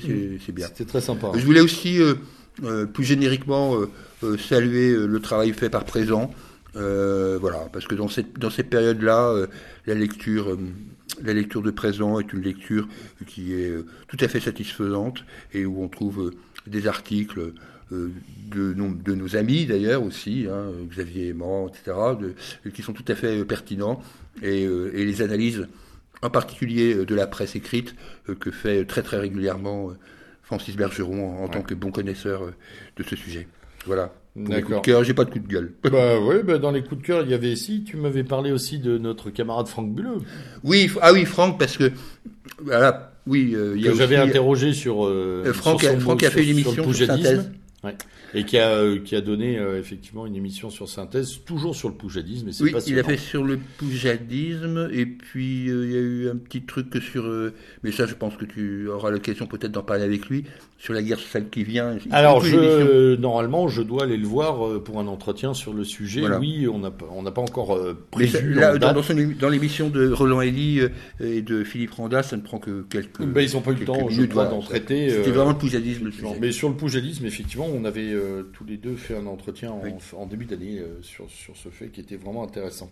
Euh, en coup de en coup de gueule, qu'est-ce que j'ai comme coup de... ah, Moi j'ai quelques coups de gueule quand même. Alors premier coup de gueule général, encore une fois, je, là je me répète, j'avoue, je me répète un peu sur une certaine tendance à l'ironie et au cynisme que j'observe dans le milieu. Je trouve pas ça très sain non plus. On a besoin de euh, on a besoin de fournir du matériel de combat et peut-être moins des analyses un peu cyniques, un peu ironiques, un peu défaitistes, euh, voilà, même s'il y a toutes les raisons de désespérer, comme disait l'autre. Euh, je pense qu'il faut, il faut un peu rattraper tout ça. Donc, ce n'est pas un vrai coup de gueule, c'est un constat un peu. Ça m'embête un peu de temps en temps. coup de gueule, la Fédération française de rugby avec comme, comme, on disait avec mon fils euh, quand j'étais gamin, on disait toujours le rugby c'est pas un sport de Tarlouse. Je crois que ça va être un peu plus difficile à dire. Voilà, qui euh, par l'intermédiaire de Serge Chimon euh, a, a officialisé la possibilité pour les transgenres féminins, hein, si on peut appeler ça comme ça, de jouer dans les équipes après la validation de leur euh, changement de sexe par l'état civil et un traitement hormonal de 12 mois. C'est tout à fait euh, précisé. Donc j'attends avec impatience les matchs féminins de rugby. je m'y rendrai d'ailleurs pour aller voir ces nouveaux spécimens qui vont défoncer les joueuses. Ça va être intéressant à observer. un coup de gueule contre Florence Parly. bon, j'en ai déjà parlé, donc je vais aller vite hein, sur ça sur la façon dont elle a traité d'anciens généraux, elle qui a déjà beaucoup euh, à se faire pardonner. Hein. Je rappelle son parcours parce que la presse quand même l'a épinglé à plusieurs reprises. En 2017, euh, appel d'offres truqué à la SNCF. Hein. Euh, toujours en 2017, salaire de complaisance 52 000 euros par mois à la SNCF. Ça, c'est Marianne qui avait soulevé cette affaire-là. Et le parachute doré chez Air France en, en 2014. 675 000 euros pour 18 mois de présence. Voilà, donc euh, c'est une femme qui sûrement euh, sert son pays et surtout se sert de son pays pour euh, servir son portefeuille, ça on en est sûr. Par contre, la notion d'honneur, elle ferait bien de la revisiter avant de s'adresser à des gens qui, pendant 20 à 40 ans de leur vie, se sont mis dans des situations très difficiles pour les armes de la France. Donc j'en peux plus, moi, de ces gens qui Enfin, j'en peux plus. on n'en peut, tous plus, en fait, depuis très longtemps. Mais c'est entendre ça, c'est compliqué quand même. Euh, et puis, y a deux, deux coups de cœur. L'un euh, anonyme, euh, pour saluer, parce qu'on le fait peut-être pas assez, le camarade qui nous abreuve en revue de presse. Euh, qui nous aide beaucoup à préparer ces émissions. À qui on doit beaucoup. À qui on doit beaucoup, qui nous permet de lire euh, des, dizaines et des dizaines de titres de presse que nous n'obtiendrions pardon, pas si facilement. Euh, on le remercie, on le salue, et il restera anonyme parce que justement cette source est précieuse. Ensuite, un dernier coup de cœur, et je, là je me répète aussi, mais on va le recevoir bientôt sur Méridien Zéro pour Monsieur Travers, Guillaume Travers, qui est qui sera probablement au centre du prochain colloque Iliade, euh, qui porte sur l'économie et qui, dont les ouvrages, euh, j'ai lu euh, son dernier opuscule sur le corporatisme, sont brillants, très pédagogues. c'est vraiment facile à lire et ça peut faciliter. Il était où à la nouvelle librairie Oui, enfin c'est l'Iliade, là, enfin c'est les, couvertures rouges brunes là. Amarantes en fait. Mm. Voilà. ce sont des ouvrages très courts, très pédagogiques, très, très bien organisés. Euh, qui vulgarise sans être, euh, sans être euh, facile, mais qui permettent de, voilà, à tous ceux qui ont évidemment peu à plonger, enfin, qui plongent pas dans l'économie naturellement, de s'y retrouver, d'avoir des munitions. Et comme le colloque de l'Iliade porte sur l'économie au service des peuples, j'aurai le plaisir prochainement, avec les camarades de la rédaction, de le recevoir pour une émission qui lui est consacrée, ce qui nous permettra d'ouvrir encore plus à nos lecteurs euh, ces travaux, qui sont, euh, je pense à la, réfutation de, la thèse de Piketty notamment, hein, qui est vraiment brillante. Voilà, plein de choses à, voir, euh, et donc je vous invite à, consulter ces ouvrages. On a parfois dans nos milieux un retard avec la notion d'économie, une dénégation. et peut-être un blocage aussi sur le corporatisme. Et également, avec de très mauvaises interprétations. mais ça c'est lié à notre est-ce qu'on nous a matraqué pendant des années? Bien sûr, bien sûr. Alors que le modèle corporatiste ou associationniste, ou euh, qui peut d'ailleurs euh, s'aligner aussi sur une forme de socialisation de l'entreprise, est un modèle tout à fait pertinent, qui est d'ailleurs, qui est d'ailleurs euh, une actualité. Il existe. Hein. Il y a les scopes, il y a plein de choses. Il y en a en Europe, il y a plein de possibilités de, travailler autrement. Voilà. Ce sera mon salut pour, pour tous ces travaux qui sont passionnants. Eh bien, euh, mon cher Julien, merci encore pour ce numéro qui va euh, arriver euh, rapidement dans vos oreilles, chers auditeurs. Nous vous donnons rendez-vous d'ici en gros un mois, oui. on va dire.